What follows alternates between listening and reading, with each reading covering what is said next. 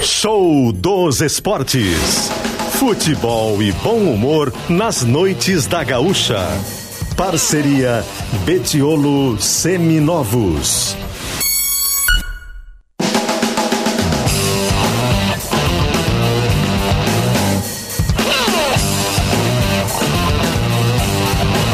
Eduardo Costa e Tiago Nunes. Alô, alô Brasil, boa noite! 8 horas 3 minutos, no ar o show dos esportes aqui na Gaúcha Serra. E hoje é especial e assim será durante a semana. Estamos na casa da RBS, aqui na Festa da Uva. E vamos juntos com o show dos esportes especial até às 10 da noite.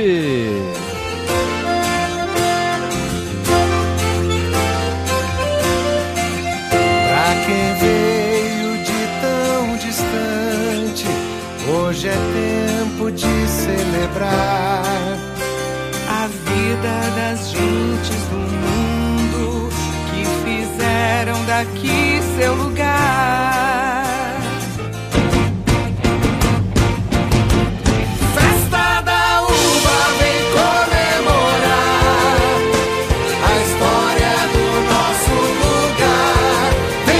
Canta, Thiago Nunes, boa noite!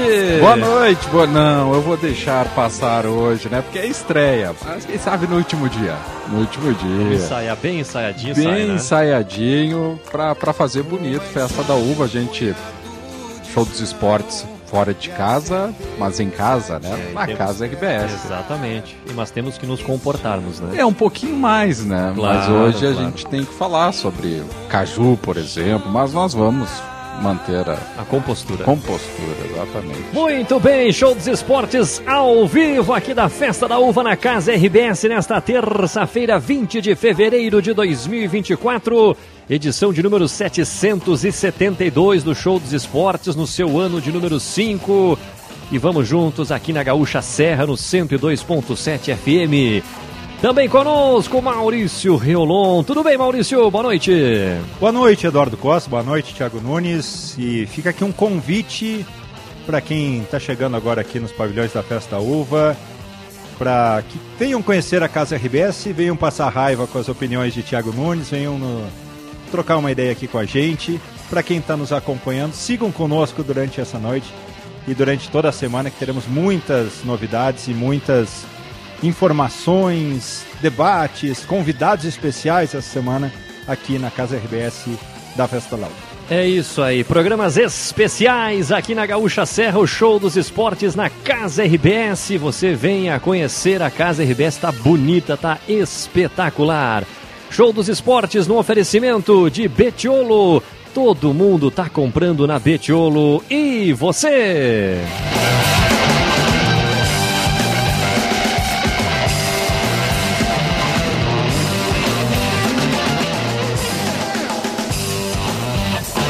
Casa RBS na Festa da Uva também conta com parceiros para promover ações e estar perto dos visitantes. Agradecer a degustações da Ilha Café. Tiago Nunes não para de tomar café aqui ao meu lado. Sorvelândia, Vinícola Aurora, além de Savaralto. IRS garante com carregadores de celular e mobiliário da Vimesa. Os parceiros da Casa RBS aqui na Festa da Uva.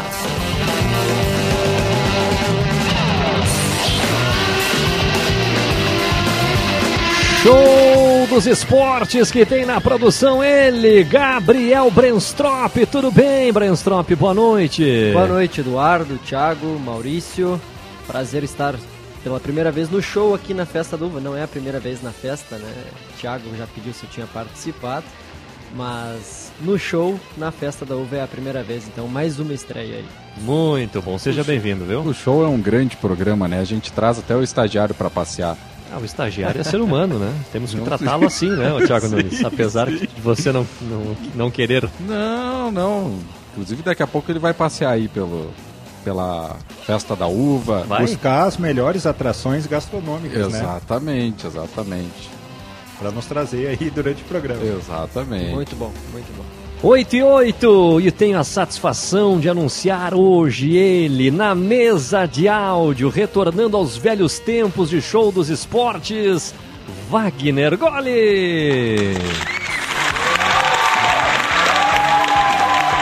Pessoal todo aplaudindo aqui na festa da uva, hein? Sensacional. Grande Wagner Gole. Quero saber se vai ter palmas para ele também. Nas externas aqui do show dos esportes. Ele, Ariel Zuco.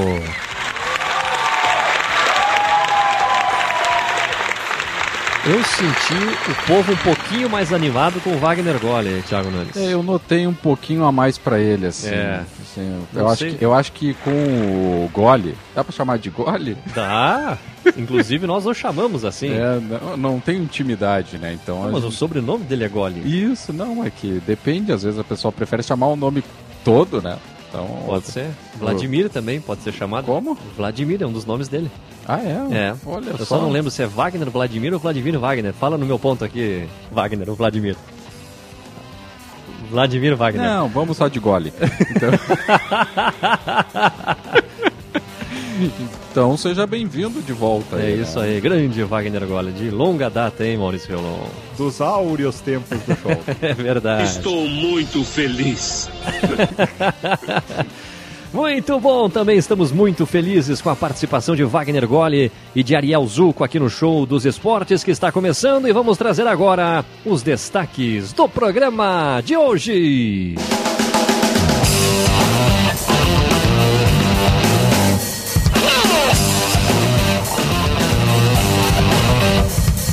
Caxias sai na frente, mas Juventude busca empate no clássico Caju de número 288.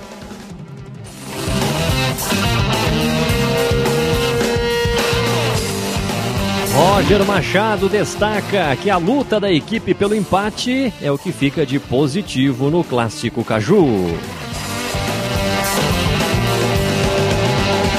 Já Argel Fux afirma que o Caxias poderia ter vencido o Caju pelo que criou em campo.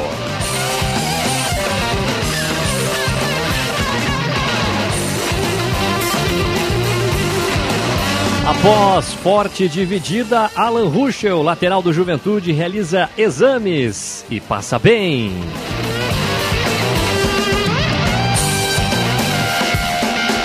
A Argel diz que não vai poupar jogadores no Caxias, abre aspas. Quando morrer, ele vai descansar bastante, afirmou o treinador.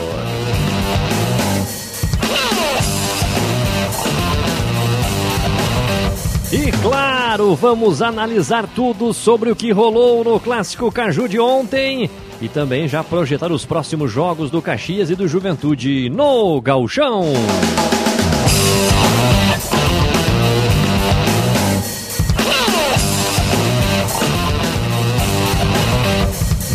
21 graus a temperatura em Caxias do Sul, 8 horas 11 minutos. Nossa audiência participa, manda recado. Certamente os torcedores do Caxias é. e do Juventude têm muito a falar sobre o clássico de ontem, Thiago. Sim, mas antes, para quem. Antes, é. Antes, e ainda. Hum o pessoal que for vir na festa da uva, traz um casaquinho, viu? Ah, então um beitinho, ventinho. É, que aqui é mais alto, né, Maurício? No relevo de Caxias do Sul, né? É, um pouquinho mais alto. Isso. Então traz um casaquinho, um casaquinho esperto, né? Então. E você pode participar pelo WhatsApp, você torcedor do Caxias, você torcedor do Juventude, para falar sobre o clássico Caju. Mande seu recado pelo 99690 1220. repita. 99690 1220. É isso aí, participe, mande o seu recado no WhatsApp da Gaúcha Serra. Estamos no aguardo da tua participação, já estamos conectados, aguardando a tua participação. Aliás, que bonita vista aqui da casa RBS. descreva, né? descreva para nossa audiência esta vista. Não, que a vista agora de, de Caxias do Sul eu observo como se fosse um céu estrelado ao chão. Sabe? Porque a gente só, vê os, só observa os pontinhos luminosos da cidade no horizonte. A, a casa RBS é belíssima, né? Tá lindíssima. A iluminação, a decoração, os móveis. Ao lado de Eduardo Costa, um bonito exemplar de, acho que é bambu nascendo. E acho que é, mas belíssimo lugar. É bambu, viu? Conheço. conheço. Não. Vai, Eduardo. Conhece o bambu. Vai, Eduardo. 8 e 13, sobe a trilha, gole! E aí, acabou o programa?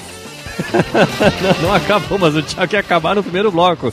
8 e 13, um abraço pro Noeli Premar lá em Bento Gonçalves, mandou aqui, ó, céu limpo, temperatura 23 graus. Um abraço pro Valdir de Farroupilha. Daqui a pouco vamos rodar teu áudio, viu, Valdir? Obrigado pelo recado aqui no WhatsApp da Gaúcha Serra. 8 e 13, vamos lá com as informações da dupla Caju.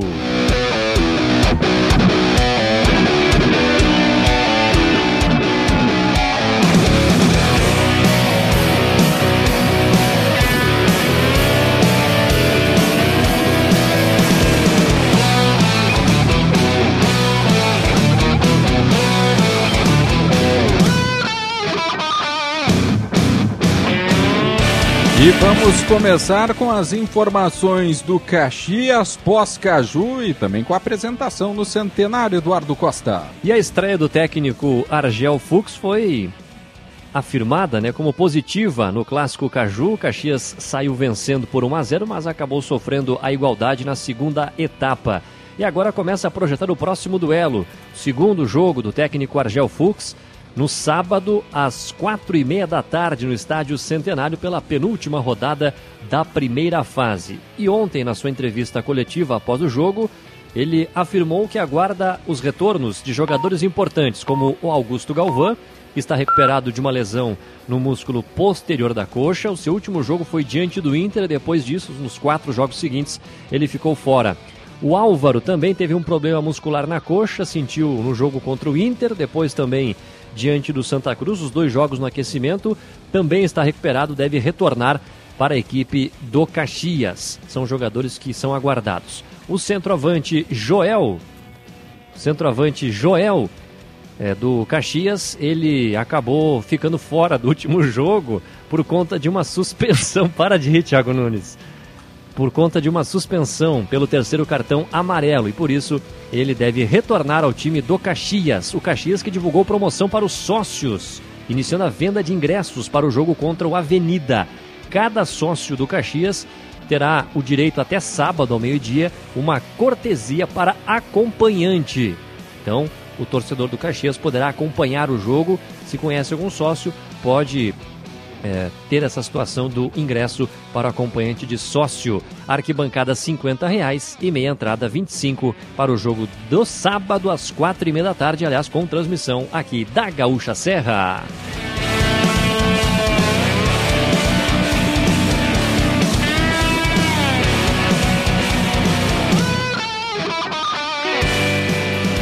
Oito e 16, agora as informações do Juventude, Thiago Nunes. Juventude que se reapresentou hoje no CT Alviverde, pós-clássico Caju, e um dia mais de avaliações e também de recuperar o elenco de jogadores, porque agora vem uma sequência forte. Sábado, Juventude encara o Brasil de Pelotas pelo Campeonato Gaúcho, depois tem Copa do Brasil e fecha com o Inter a última rodada do estadual. Então, o Juventude tem já uma logística traçada, por exemplo, vai treinar na quinta de tarde e de noite já viaja para Pelotas.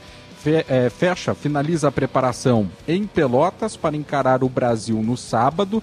Termina o jogo em Pelotas, vai para Porto Alegre e aí fica em Porto Alegre para domingo pegar o avião rumo ao Ceará para enfrentar o Iguatu exatamente na Copa do Brasil estreia do Alviverde na primeira fase na terça-feira fora de casa. Então essa é a logística que o Juventude está trabalhando. Hoje, dia de avaliações também dos jogadores que acabaram saindo mais cedo do Clássico Caju. O primeiro que saiu cedo ou que nem entrou foi o goleiro Renan, sentiu no aquecimento, sentiu a panturrilha, mesmo lugar que ele tinha passado por uma lesão no começo do Campeonato Gaúcho, ele voltaria a ser titular exatamente no Caju. Então ele passou por exames médicos hoje. O resultado deve sair amanhã para ver se é qual grau desta lesão na panturrilha que ele volta a sentir. Deve desfalcar a equipe novamente para o restante do Campeonato Gaúcho e assim Lucas Wingert seguirá como titular. Alan Ruschel teve uma entrada forte no Thomas Bastos e acabou levando a pior. Ele bateu com a cabeça no gramado. Ele ainda tentou seguir no jogo, acabou caindo, foi amparado primeiro pelo Marcelo, depois pelos demais companheiros, até mesmo de time. Saiu de campo no clássico Caju e foi para o vestiário, não precisou da ambulância, mas ele foi atendido no vestiário, encaminhado para o hospital. No hospital realizou exames, não houve nada ah, demais nos exames, não, o exame não apontou nada, então tudo normal com Alan Ruschel. Ele passou a noite no hospital em observação, recebeu alta pela manhã, inclusive já divulgou um vídeo nas redes sociais. Agora tem todo um protocolo que o próprio clube trabalha para ele voltar aos treinos.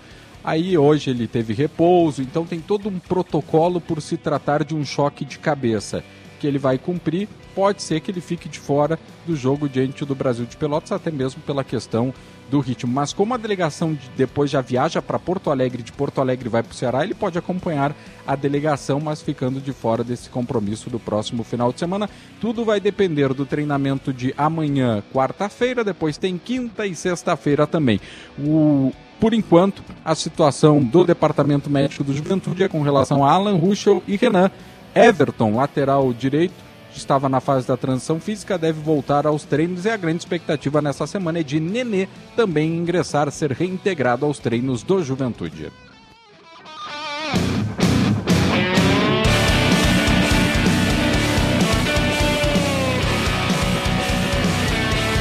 Oito e 20 informações da dupla Caju aqui no Show dos Esportes. Mais detalhes no Pioneiro em GZH.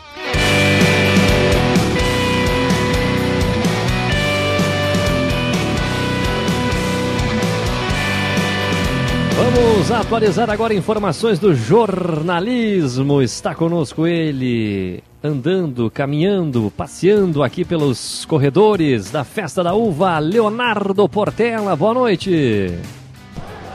Oi, Eduardo. Boa noite para ti, para o Thiago e para todo mundo que está acompanhando esse show dos esportes especial aqui da Festa da Uva. Eu vim junto com vocês também e vou ficar circulando pelo parque ao longo desse programa, mostrando um pouquinho quem está visitando a Festa da Uva nesse momento.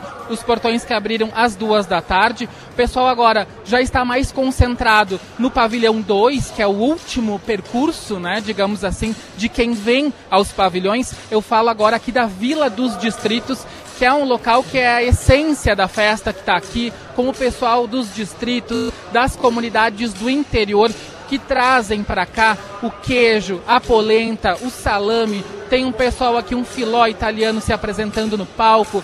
O pessoal aqui com essas mesas grandes, bem igual é, na colônia. Bastante gente reunida aqui, porque é aqui que o interior está concentrado é, na festa da uva, nesse espaço aqui que é tão querido pela comunidade.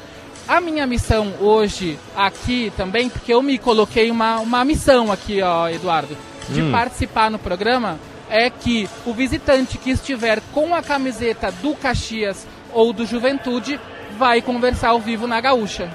Ó, combinado então. O pessoal que tiver aqui na Festa da Uva e tiver com a camisa da dupla Caju vai conversar com o Portela. Quero, quero ouvir o torcedor da dupla Caju, Portela. E aí eu encontrei o Samuel por aqui, ele que está com a camiseta do Caxias. Samuel me conta, esse aqui é o uniforme número 2 ou número 3? Esse é o número 2. O número 2 na cor branca, por isso que eu não identifiquei se era o número- número 2 e o número 3. Não são as cores tradicionais Grená, mas o Samuel tá aqui vai contar pra gente o que, que tu veio fazer na festa da uva hoje, Samuel. Vim conhecer aqui a Vila dos Distritos nesse, nessa festa uva desse ano. É, como você bem disse antes, é o núcleo da festa, é onde a festa uva se apresenta com a cultura, com as tradições, com aquilo que tem de mais interessante, mais chamativo, pra, principalmente para quem vem de fora da, da cidade. E para a gente que é daqui também, na minha opinião, é a parte mais interessante. Conta pra gente então o que, que tu achou do Caju de ontem. Surpreendente, né? O Caxias ontem, boa parte da torcida não esperava que o Caxias tivesse um desempenho tão bom. A troca do técnico surtiu efeito.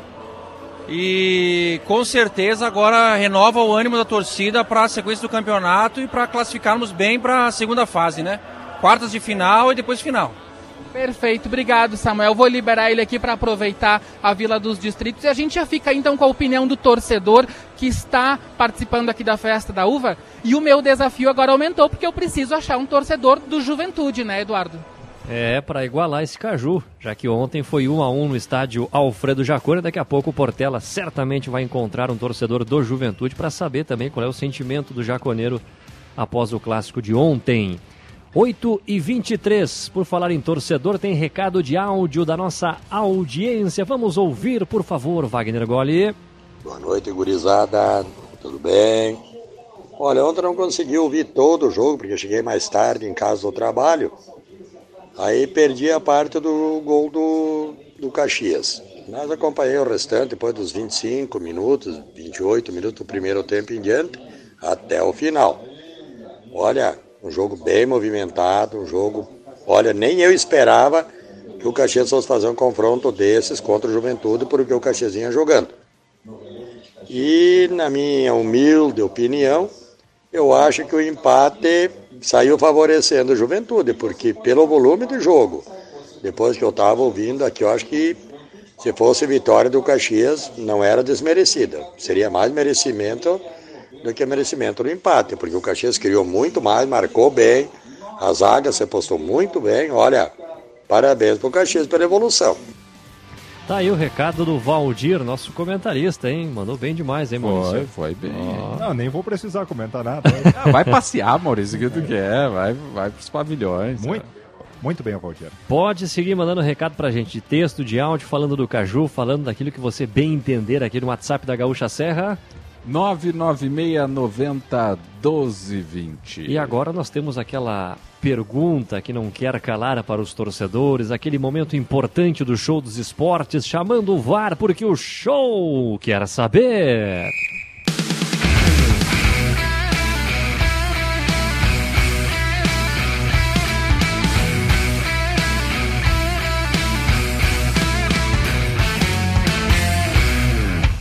Torcedores, sobre o Caju de ontem.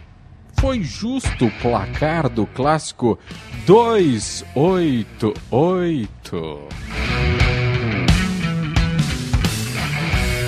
Responda pra gente no WhatsApp 996 90 12 20.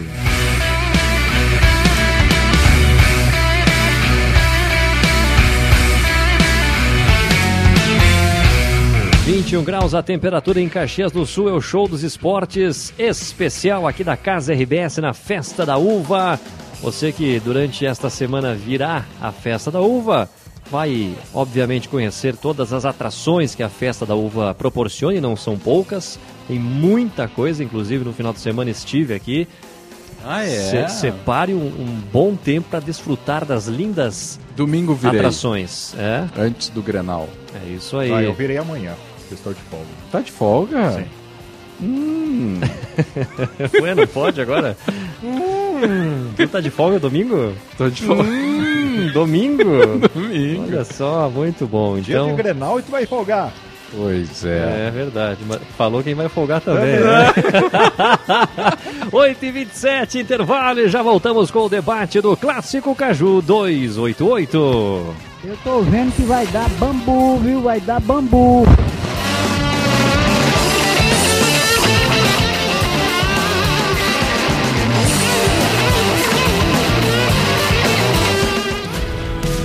Só na Claro você garante o novo S24 com oferta imperdível e com muita internet para curtir como quiser. Olha só, Galaxy S24 a partir de 21 vezes de 143 reais sem juros ou 2.999 reais à vista. E você ainda ganha o dobro de memória. É você com o poder do Galaxy AI e o 5G mais rápido do Brasil. Vá até uma loja ou compre pelo site claro.com.br. Claro, você merece o novo. Consulte condições de aquisição. CMPC é genuinamente gaúcha, por isso ela é patrocinadora do Gaúchão 2024. A gigante florestal convoca todas as torcidas do Rio Grande para viverem o Gaúchão. Você pode até ganhar ingressos para as partidas. Mais informações nas redes sociais da CMPC, uma das maiores mil empresas do Brasil. CMPC, viva o natural! Clima de carnaval chegou na Elevato. O bloco de casa Elevato está na rua com diversos combos de produtos selecionados para facilitar a sua obra e deixar a sua casa do jeito que você sempre quis. Aproveite as condições especiais válidas até 20 de fevereiro para tirar suas ideias do papel. Bloco de casa Elevato. Passe na loja mais próxima de você e escolha os combos de produtos que mais combinam com o seu jeito de curtir a sua casa. Esperamos você. Elevato. Sua casa, nossa causa. Freeway sem engarrafamento livre pra rodar.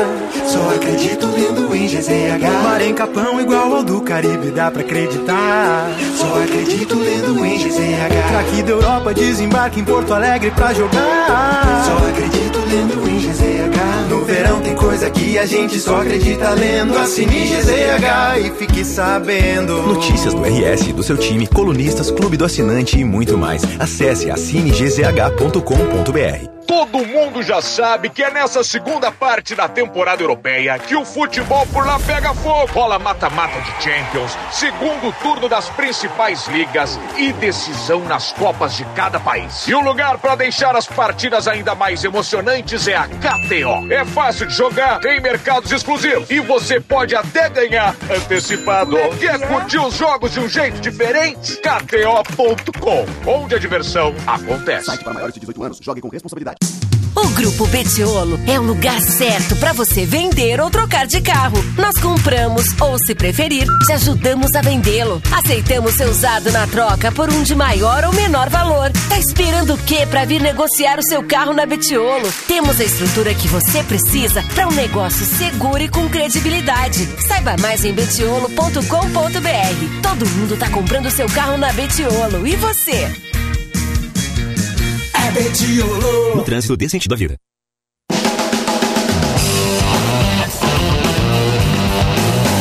Oito e meia, estamos de volta com o Show dos Esportes aqui na Gaúcha Serra, nesta terça-feira, 20 de fevereiro de 2024. Tá imitando o Miguel Falabella no final do Ele video fazia show? o video show assim, É. né, com as mãozinhas de Cristo agradecendo. Pois é, não entendi, mas tudo bom, vamos lá, seguimos, né? Cada louco com a sua loucura. Pensando em vender ou trocar de carro, a Betiolo é o lugar certo. Lembrando que a Betiolo Caxias do Sul fica na rua Moreira César, esquina com a Perimetral Norte. Todo mundo tá comprando seu carro na Betiolo. E você?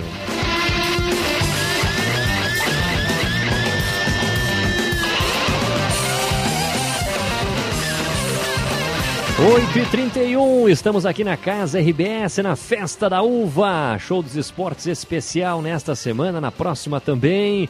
Trazendo muitas atrações e, obviamente, hoje, por conta do clássico Caju que aconteceu ontem, vamos debater este jogo que terminou empatado em 1 a 1 Teve um Caxias com a estreia do Argel Fux, teve o Roger Machado admitindo que não conseguiu achar alternativas para tentar evitar o bom jogo do Caxias, principalmente na- no fator marcação, e acabou dificultando o Juventude. Temos muitos ingredientes, arbitragem. Não, não, não, arbitragem ninguém vai falar. Por quê? Porque os clubes não quiseram Não, VAR. Os clubes, mas nós não somos os clubes. Ou somos? não. Então, então nós podemos falar. Podemos, podemos. Eu Então- já vi todos os lances polêmicos. Eu também. Inclusive, hoje na nossa cabine do VAR, nos- nós três nos reunimos lá com o Rodolfo Grande na, na, na ilha de edição da RBS TV para olharmos atentamente cada lance. Daqui a pouco falaremos sobre a arbitragem. Mas vamos deixar a arbitragem para depois, porque eu acho que teve mais pontos positivos do que arbitragem para falarmos. Gostou do clássico, Maurício? Vai, Achei Maurício. maravilhoso. Não, não vem com essa, Maurício. Aqui- Não, não seja irônico. Para o aspecto gauchão, competitividade, foi maravilhoso. Mas eu fiquei decepcionado com a qualidade técnica do Caju. Principalmente do lado alviverde, que tinha uma necessidade ou uma possibilidade de apresentar um futebol melhor. O Caxias, dentro da sua estratégia, foi mais eficiente, conseguiu na primeira etapa ter a vantagem e aí poderia até ter conseguido ampliar esse placar na primeira etapa e no começo da segunda, mas aí também faltou qualidade. É, às vezes a gente Eu se não torna... entendi essa tua respirada É, assim um pouco mais é que ofegante. o, o Maurício achou decepcionante o clássico. Eu não sei o que ele esperava. Né? Não sei o que, que o Maurício Ele acabou esperava. de explicar, esperava mais do Juventude. Eu queria finalização a gol, por exemplo. Não teve? Cinco em todo o jogo. Ah, mas daí tu quer 20, 25, Não, 30. se tivesse 10 já tava bom. Um pouquinho de emoção. Um pouquinho de. Mas de- teve emoção, um clássico brigado agora. É, que É- ninguém é quer mais perder, brigado do que Maurício. jogado. Mas é o clássico, o clássico. Aliás, teve pouca briga até por ser clássico. Não teve nada de Tu vai briga. defender a briga? Não, não. Não, não, é- não, Fone da não, Gaúcha. Não, não, aí não é, é- Não aí é clássico, é isso. clássico. O Corinthians e Palmeiras também é clássico O, e jogo, o- teve o jogo. Gilberto falou, né, da, da- da questão do clássico pegado, até ele usou a palavra pancadaria, mas daí depois ele voltou que não teve. Sim, não foi pancadaria. Não Que teve, bom, né? Que bom. exatamente. Uma, eu tô dizendo no sentido da pegada, da chegada mais forte. Teve alguns momentinhos assim. Mas é porque ninguém quer perder o clássico, Mas Maurício. Tu quer pode 15 ter chances tu pro pode ter 15 pro disputa. Caxias. Tu pode ter disputa, mas tu pode também ter quando o João Lucas vai na lateral direita, ele pode acertar um cruzamento. Mas daí o Quando o Caxias tem uma Maurício. bola parada, ele pode acertar uma bola na área. Mas se todo mundo acertar, daí, aí ninguém erra. Olha, uma frase forte aí. Uma frase forte, Se olha. todo Filósofo do terceiro milênio. É. Se tu, é, tu acerta, e aí Tu que não eu- erra. Tu não erra. Ah. E o futebol é o jogo do erro. É, ontem teve muito mais erro que acerto. Por isso. Por isso a minha decepção. Não, tudo bem, eu não vi como desastroso o clássico. Ninguém falou desastroso É, pra começar. Eu me É. decepcionei porque eu tinha uma expectativa e ela não foi cumprida. Olha, pelo que o, o Caxias. Expectativa pelo lado do juventude. Caxias Eu tô superou. falando do clássico como um todo.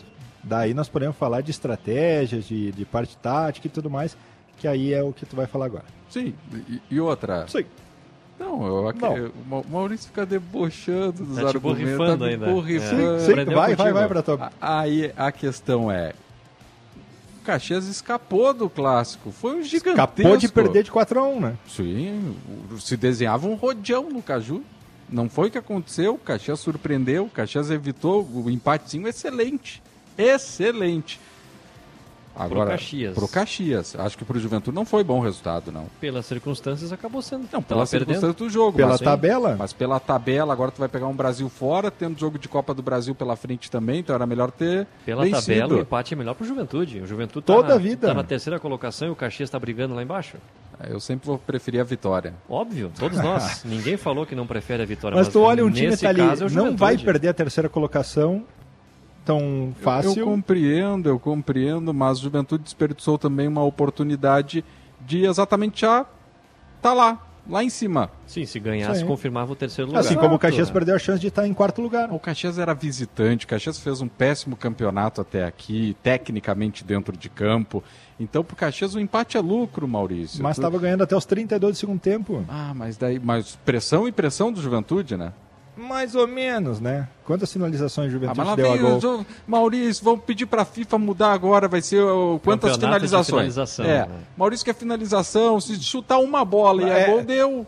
Tem, um- tem um cara do, do, do esporte caxiense, da crônica caxiense, que trabalhava no CNPJ, ele diz assim, futebol é bola na rede.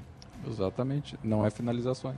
Não, tu não tem que finalizar para ter a bola na rede. Mas tu pode finalizar 15 vezes, tu pode finalizar uma e fazer um gol. É verdade também. E aí o jogo se transforma. Juventude foi pro abafa, mas foi pro abafa onde não tinha os extremas.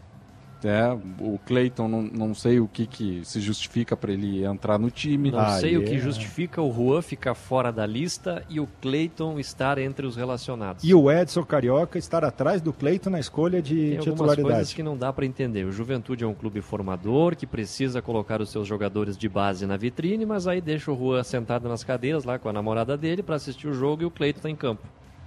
Ah, É inadmissível. Tava lá nas cadeiras. Estava nas cadeiras. Ah, não pode. Não pode, não pode, inadmissível. É um ativo do clube que o clube quer vender para fazer caixa. Não pode ir num jogo. Mas ele entrando, ele entraria com motivação. E ele já provou que tem condições. Claro, ainda mais que ele é da cidade, Vou conhece dar mais o um clube, exemplo. o clássico. Vou dar mais um exemplo. O Jefferson tá fardando todo o jogo. O da Rocha é pior do que ele, será? É, não, não vejo. como pior. As chances que teve no, no grupo principal. Dói em concordar, mas Maurício, eu acho que é. É pior? Não, não, dói em concordar Ah, contigo, mas. Perdão, desculpa. Eu não vejo tanta diferença assim pelo que apresentou. É isso, da- daqui a pouco, um dos problemas que já, são, já é recorrente, não é desse ano, mas a Juventude contrata muitos jogadores jovens de outros clubes que acabam freando a subida de jogadores da sua própria base. E aí é, tem duas situações. Ah, mas o garoto não está pronto. O Juan não estava pronto ano passado e daí foi colocado na fogueira. Não, ano retrasado ainda. O Rafinha, quando foi colocado lá na Série A, para a reta final de Série A, não estava pronto. Mas ele entrou em campo e deu uma resposta. Então, se esses garotos não tiverem uma sequência, eles não vão ficar prontos nunca. Ou eles vão ser emprestados para o Brasil de Farroupilha, para o Veranópolis, para os times da divisão de acesso, para aí se ver se talvez tenha condição de jogar no Juventude. E aí está se gastando muito com jogadores que estão vindo de fora e deixando de dar oportunidade para os jogadores que são pratos da casa, que têm uma fome de jogar pelo Juventude muito maior do que muitos desses caras que vêm de fora. Agora, voltando ao assunto da decepção do Maurício, eu não sei qual é a decepção, porque não me surpreendeu em nada o que nós vimos no Clássico. Se esperava um Caxias defensivo, e foi o que aconteceu, marcando forte, com intensidade, fazendo a proposta que poderia fazer pelo time limitado que é e continua sendo limitado, não foi porque empatou com o Juventude, que está tudo certo agora no Caxias. E o Juventude, dentro da sua proposta, foi incompetente, não conseguiu é, achar alternativas para fugir da marcação intensa do Caxias, inclusive foi admitido pelo Roger Machado. Aliás, vou repetir aqui o que disse no programa há algumas semanas. Como é bom ouvir um técnico falar de estratégia na entrevista, explicar as suas ideias e admitir que não achou antídotos para sair da marcação adversária. Roger Machado, muito bem novamente na sua leitura do jogo após a partida. Então, mais uma vez vai aqui o meu elogio a Roger Machado por esse discurso. Ontem no jogo ele não foi bem, não conseguiu achar alternativas e o Argel Fux, dentro da sua estratégia de dois treinamentos apenas, conseguiu fazer o que tinha que ser feito. Ah, o vencedor do clássico é o Argel. A estratégia dele deu certo. E ainda quase saiu vencedor com os três pontos. Era não fazer o Juventude jogar e num contra-ataque ainda fazer o seu gol. Ainda que o Caxias teve o primeiro tempo, é, eu acredito também, claro, o Caxias entrou a 200 por hora, né? Marcando, pegando, marcando sombra, tá, assim, ó, tava quase tinha gente me marcando ali do lado de fora do campo na reportagem. E o Juventude entrou ali sapatinho, indo pro baile de gala, né? Qualquer momento eu vou decidir, né? Um- uma bolinha para cá, uma bolinha para lá. Juventude não, não viu que era clássico. Faltou alguém dar uma chacoalhada no elenco e dizer, ó, é clássico, gente, não, não é jogo... É, é que eu acho que o Juventude tá pensando jogo de Série A, que vai ser esse, esse jogo de bola para cá, bola para lá, para te movimentar. E clássico é pegado, faltou pegada ao Juventude, isso é nítido. Eu acho que até não, não é o aspecto de marcação em si. O Juventude não, não pecou no, no aspecto de, ou de salto alto de querer dar um toque diferente. Não, o Juventude ele não combateu. Nas, não ganhou Foi dividida. competitivo. É, não competiu. E quando encontrou espaços, nas poucas vezes encontrou espaço, girando a bola de um lado para o outro, como é a característica do Juventude, ele não estava confortável no jogo. Porque ah, o que a gente viu, até o Gilberto falando depois do jogo, era que ah, o Juventude fu- fugiu das suas características. Porque o Juventude não conseguia sair jogando com seus zagueiros quando tinha a bola com o Lucas Wingert. O Juventude não conseguia fazer as triangulações rápidas que faz normalmente com o Lucas Barbosa, João Lucas e o Jadson. Ele não conseguiu ter força pelo lado esquerdo com o Jean Carlos e com o Eric Farias. Então ficou um Juventude previsível, girando bola, tentando encontrar espaços. Tinha bola parada, tentava fazer o lançamento para a área, e aí um mérito do Caxias, porque a defesa que sempre estava vazando na bola aérea defensiva não vazou. E num contra-ataque, e aí é, uma, é um ponto também de atenção não só desse jogo, é, o Juventude, quando ele tem, ele tem essa proposta de ficar com a bola e ser um time ofensivo. Só que quando ele erra o passe, ele fica vulnerável lá atrás. E aí, normalmente, cai em cima do lado esquerdo do Juventude, com o Alan Ruxa e com o Zé Marcos.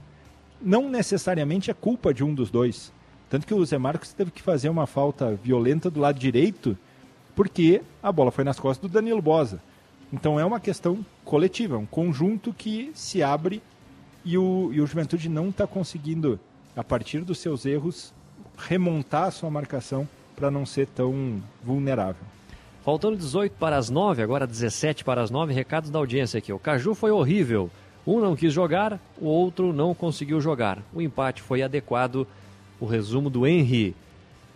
Eu não entendo os caras, às vezes, fazem futebol que nem parque de diversões. Os caras têm que levar mais a sério. Vem aí a Série A, tem que dar oportunidade para a base. Eu faço muitos jogos da base, os guris têm talento, e só falta espaço para eles. A direção tem, tem que mudar alguns aspectos. Está na hora de acordar. Vem aí a Série A do Brasileiro. Será que não é vitrine? Me responde aí, amigos. Grande Marrone, meus queridos. Valeu, Marrone. Aquele abraço. Tá ligado conosco? Tá em love, Marrone. Tem mais recado aqui, ó. Boa noite, tudo bem? O futebol apresentado ficou devendo? Talvez. Agora a folha de milhões não entra em campo. Clássico é clássico. E as torcidas, mais uma vez um show na arquibancada. Claro que a minha falange Grenada deu aula. Com ingresso caro, com a obrigatoriedade do deslocamento com ônibus, que custa também, mas lá estávamos e fizemos na casa deles o centenário. Quando cobramos atitudes da diretoria, nunca falamos em troca de técnico, mas de algo que mudasse a postura dentro do campo. O caminho escolhido pelo clube foi este e deu certo. Mensagem do Moita. Tá ligado conosco? Valeu, Moita. Obrigado pela mensagem aqui no WhatsApp da Gaúcha Serra. Parabéns às torcidas, que Exato. deram um show na arquibancada. Não tivemos um registro Nada, de incidente nada. por parte dos órgãos de segurança, e aí vale também o elogio para a polícia, né, para a brigada, enfim, para a organização. E para os torcedores, obviamente, teve xingamento de um lado, xingamento do outro, algo que infelizmente acaba se tornando natural no futebol, mas não houve nenhuma agressão, não houve tentativa de pular para o outro lado. Aliás, o Juventude aumentou ali o espaço, a divisória né, entre as sim. torcidas Também. visitante e a do Juventude. Então, muito bacana. Que bom que foi tudo dentro do gramado e nada de confusão e nada de briga. Isso. É isso aí. O público oficial de 7 mil. Hum. No olho tinha 10. Tu estás insinuando que Não, não, nós não, não, tínhamos não, não. mais gente do que foi não, mas divulgado? é só olhar, só olhar. Pra mim tinha 10 então mil tu não pessoas. estás insinuando, tu estás afirmando. Não, é só. Não, não, sim ou não? É só tu pegar o público de ontem do Jacone e dobra. Cabia? Ontem foi divulgado 7.600. E Se tu dobrar é 14. Ainda daria Não, e 15, sobrava. 15.200. É que tu tá pegando, eu tô pegando número cheio. Não faz, não faz número, não faz cálculos. É, não, eu, Tá, não, eu não consigo sete- ver. 7,5, 7,5, fechamos em 7,5 que foi mais, um pouquinho mais. 15, se dobrar seria 15, 15 mil, Ainda sobraria, que ainda sobraria 3 mil. 3 mil e pouco. Não cabia o 10 mil, 7 mil, não cabia 10 mil pessoas dentro do, do Jacone. É, pra mim tinha mais de 10 Caso, mil. já que eu sou o, o- o chefe do, do CEO do caso aqui no programa, caso realmente nós tenhamos mais torcedores do que foi divulgado, é de uma burrice gigantesca, né? Porque o clássico há muitos anos vem tendo poucos torcedores no que é divulgado, era um jogo de TV, desvaloriza um clássico que é tão importante para nossa cidade, né? Mas infelizmente a gente sabe que essas práticas ainda podem acontecer no futebol. Porque aí vai se dizer lá no final do campo, ah, na média de público a dupla Caju tá atrás de fulano, tá atrás de ciclano. Ah, a dupla Caju quando tem seus jogos em TV não vai tanta gente. E ontem a gente viu um público interessante. Ou encolheu pra o Jacone. É, ou encolheu o Jacone, mas não encolheu. Ah, que a gente tem visto né, em, em outros clássicos, e já, não é, já é recorrente que o clássico saia do domingo às quatro da tarde ou do sábado em um, um bom horário. A gente já teve clássico às 11 da manhã de sábado, já teve outros clássicos segunda às 8 da noite, é o segundo nesse mesmo horário. E ontem eu vi uma participação de ambos os lados muito mais interessante até do que na, em temporadas anteriores. E ressaltando e reforçando isso, né, com uma ótima participação dentro e fora do estádio, sem nenhum tipo de problema. Então, é só parabenizar realmente o, o torcedor da dupla Caju pela bela festa que foi realizada ontem lá no estádio Alfredo Jaconi. Pegou a calculadora aí, Thiago Nunes? Peguei. Porque o Moita perguntou aqui do borderô dos visitantes, né? Quantos tinha do Caxias lá? Mil torcedores do Caxias no No olhômetro? olho mil, assim, porque o espaço cabia 1.500. É, entre mil e mil e duzentos, podemos É, fechar. por aí. Se o espaço realmente tem mil e quinhentos. O que está no borderô? Soma aí, Thiago Nunes. Vamos. É, arquibancada visitante inteira, 154. 154. Meia para o visitante, 88. Mais 88. Promocional inteira para o visitante, 283 entradas. 83, tá. Mais 99, promocional meia. Mais 99. Quanto que deu aí? 624. Não tinha 624 torcedores do Caxias lá. Tinha mais. Tinha mais. Tinha bem mais. é. Então tá. Dos Seguimos. dois lados, né? A impressão Sim, é que é. tinha mais gente dos dois lados em relação ao que foi divulgado. Boa noite, galera do show. Sobre os pênaltis e as faltas, os times não têm que reclamar. Sobre o jogo, pra mim, nada mudou. O Caxias não fez mais do que a obrigação de, ao menos, não ser goleado. Mas segue a mesma coisa. Time fraco que só joga um tempo e continua sofrendo gols de todo mundo. Azar do Juventude que entrou com a tamanca, achando que iria ganhar e a qualquer hora, e foi surpreendido. Mas não sei, é, no mais sei que é cedo, mas não me empolgo em nada o jogo de ontem. Não me empolgou nada o jogo de ontem, pois os problemas são os mesmos. A diferença é que ontem era clássico, porém se fosse contra o Avenida, a torcida estaria vaiando no final. A mensagem do Gabriel Toledo. Boa noite, tudo bem? Acho que vocês viram outro jogo. Na Rádio Caxias foi bom jogo. Se reclamar da arbitragem, o Caxias deveria reclamar. Bom, legal que a Rádio Caxias foi bom o jogo. Cada um tem a sua opinião. A arbitragem foi boa. É, não sei quem enérgico podia ter sido expul- expulsado. O senhor. O senhor deve ser o Jean-Pierre, né? Jean-Pierre. Poderia ter expulsado alguns jogadores, ok? Vocês podem pedem para enviar mensagens, a gente envia, vocês não comentam, o que a gente manda para você, mas acabei de comentar aqui. Tamo tchê. comentando. É, E- o- e aí o Paulo, que- grande abraço, Paulo. Um abraço para o Paulo, que agora estou comentando, que eu acho que ontem o Jean-Pierre, em algum momento, quase perdeu a mão do jogo.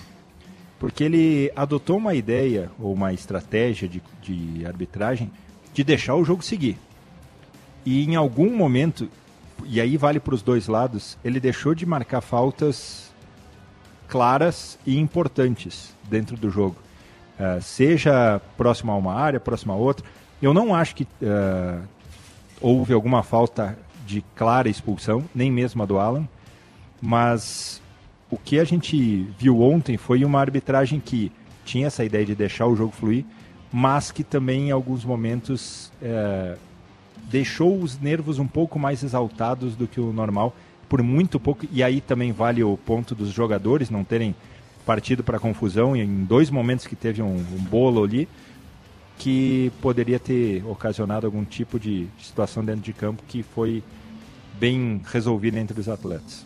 Pontualmente, lances polêmicos do clássico, quero saber a opinião de vocês e vou emitir a minha também. O lance do gol do Caxias, Thomas Bastos e Alan Ruschel. Thomas Bastos deixa o braço, a bola acaba seguindo no jogo, né? Mas o Alan Ruschel cai, alegando que o Thomas Bastos acertou a mão no rosto dele. Marcaria falta, Thiago Nunes? Falta. Por quê?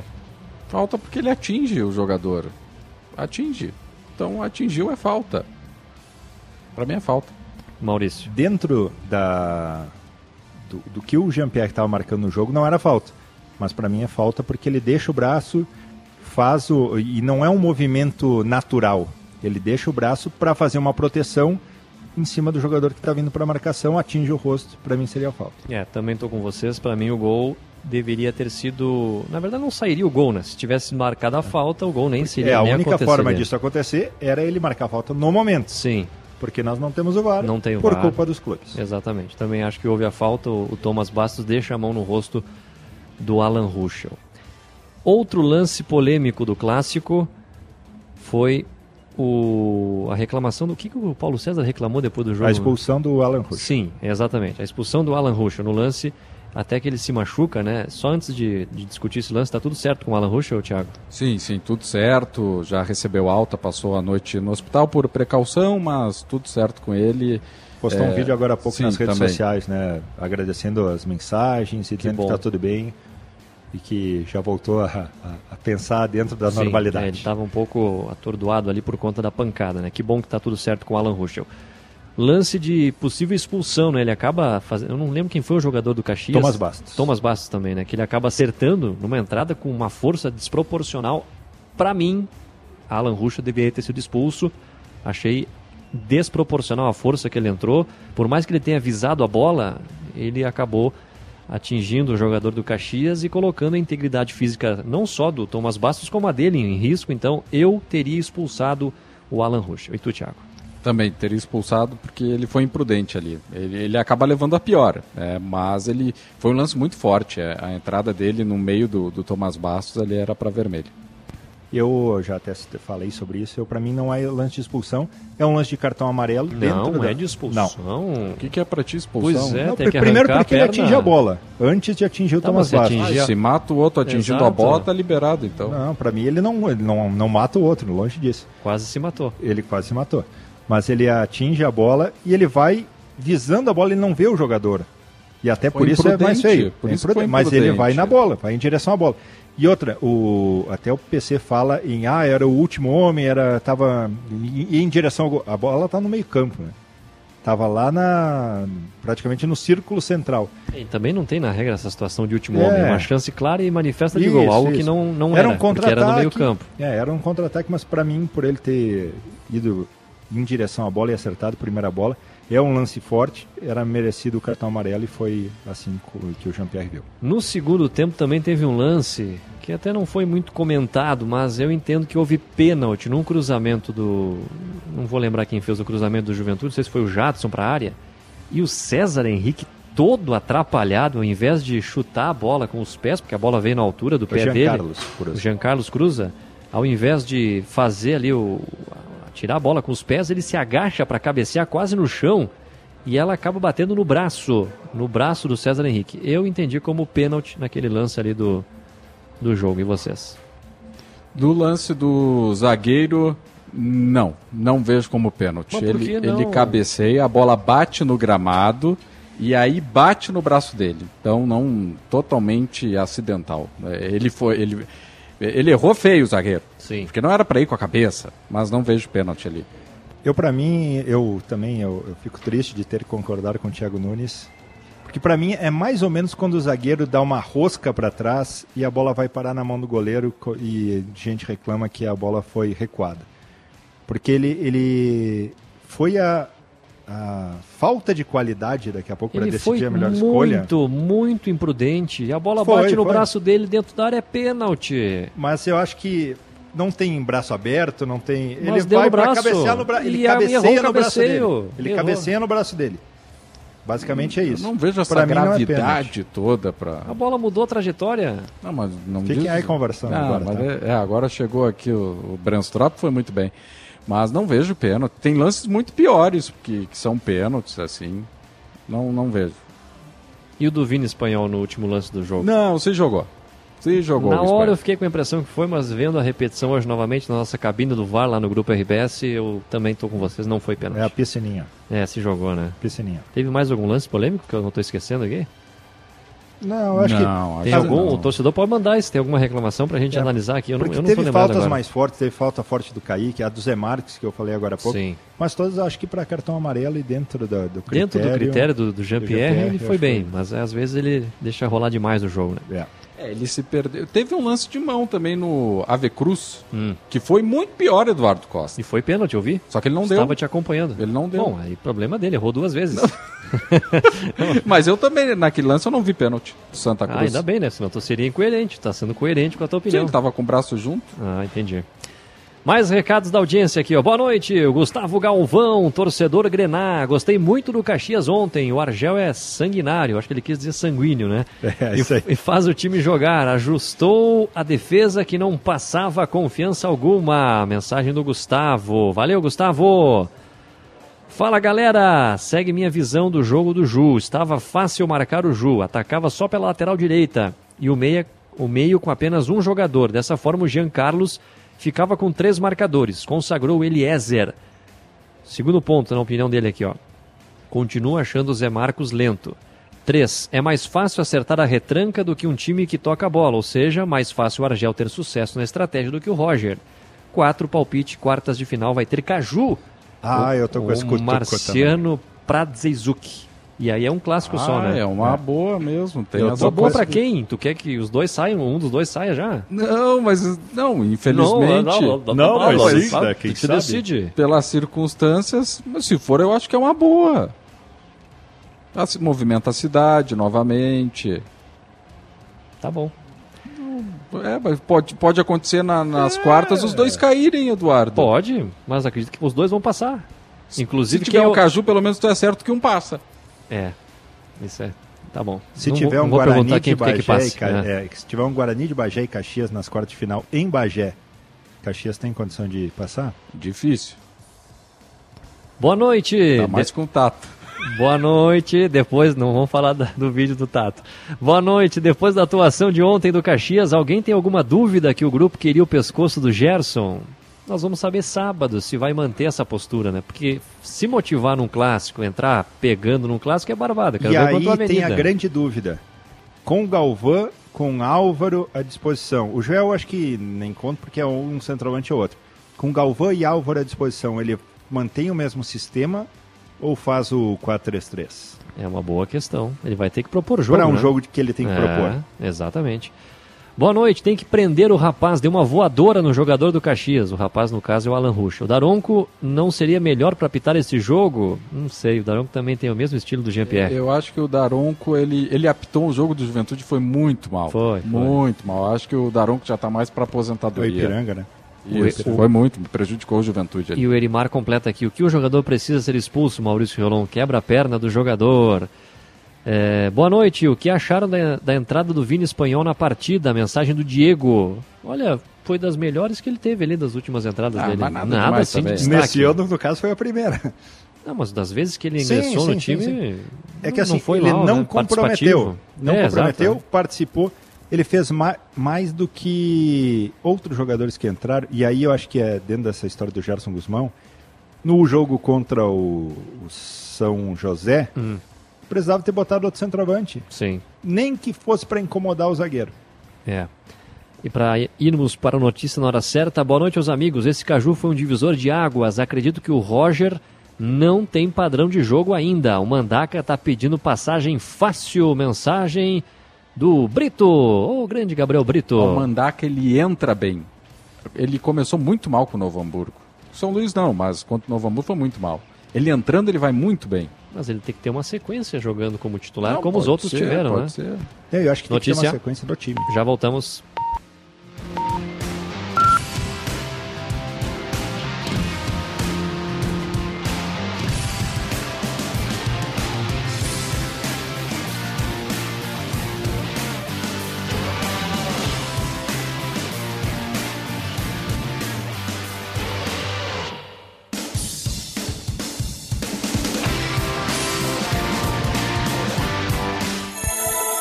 Aqui tem gente, aqui tem vida, aqui tem Unimed. Notícia na hora certa, 9 horas. Sindicância do governo do estado aponta responsáveis por descumprimento de horários na central do SAMU em Porto Alegre. A apuração sugere responsabilização de diretores, coordenadores, médicos e enfermeiro denunciante do caso. Sete pessoas ficam feridas em queda de helicóptero em Barueri, na Grande São Paulo. Alexandre de Moraes nega novo pedido de Bolsonaro e data de depoimento para a Polícia Federal é mantida para quinta-feira.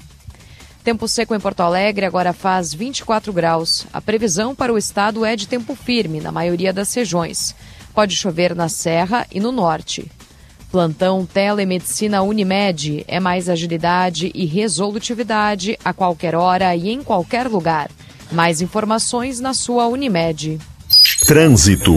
Já normalizado o trânsito na BR-116 em direção ao interior do estado, na região de São Leopoldo, entre o acesso pela Avenida Unicinos até a ponte sobre o Rio dos Sinos. Movimento baixo agora na região.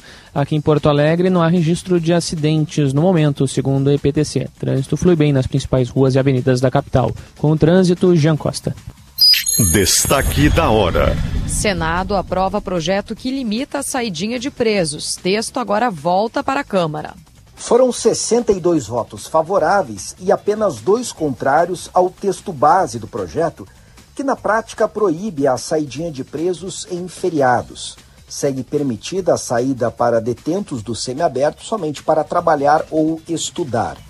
O projeto tramitava há mais de 10 anos no Congresso, mas ganhou força nos últimos meses após presos que ganharam este benefício da saidinha se envolverem em crimes, entre eles o assassinato de um policial em Minas Gerais. Agora o projeto volta à Câmara dos Deputados, onde já havia sido aprovado porque sofreu algumas alterações, mas também há um clima favorável entre os deputados para que ele seja aprovado. De Brasília, Matheus Chu. Bombeiros realizam amanhã vistoria no Complexo Cultural do Porto Seco. A inspeção é necessária para a liberação do PPCI, o Plano de Prevenção contra Incêndio. A Prefeitura esteve nesta terça-feira também no local para a realização de uma vistoria. Segundo o município, todos os camarotes e as quatro arquibancadas, que juntos somam uma capacidade superior a 6 mil pessoas, foram finalizados. Além da vistoria dos bombeiros, também está prevista para amanhã a realização de ensaio técnico à noite com participação de cinco escolas de samba. Para a Rádio Gaúcha, Jonathan Bittencourt. Aqui tem gente, aqui tem vida, aqui tem Unimed. Notícia na hora certa, volta na Rede Gaúcha Sat às 10 horas. Para a Rádio Gaúcha, Maria Regina Eichenberg.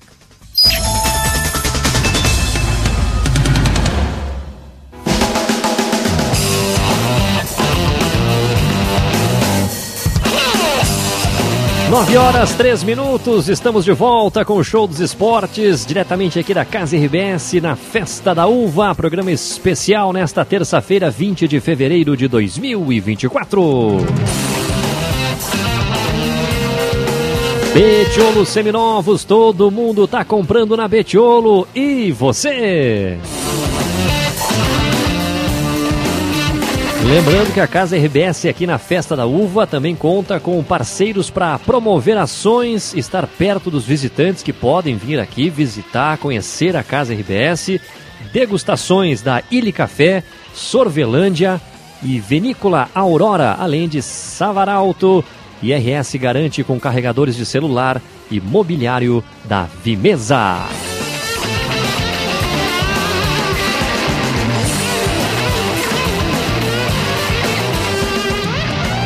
9 e 4. Vamos conversar agora aqui no Show dos Esportes com o nosso convidado, aliás, o nosso primeiro convidado aqui na casa da RBS, na Festa da Uva, né, Maurício? É o primeiro de muitos, né? É. Dentro de uma ideia que a gente tem de trazer pessoas do, do esporte aqui de Caxias do Sul e também de eventos que estão relacionados à Festa da Uva durante essas próximas semanas, Eduardo. E por isso estamos recebendo aqui na nossa casa RBS o Diogo Schmitz, que é presidente da Associação Caxiense de Esporte Automotor, porque no dia 25 vai acontecer, no próximo domingo, mais uma etapa do Drag Day de arrancada. Carros e motos vai acontecer na Avenida Perimetral, evento que já aconteceu e foi um grande sucesso. Vamos falar sobre o anterior e, obviamente, falarmos sobre o próximo evento que acontece no domingo. Diogo, muito obrigado pela presença aqui, tudo bem? Muito boa noite.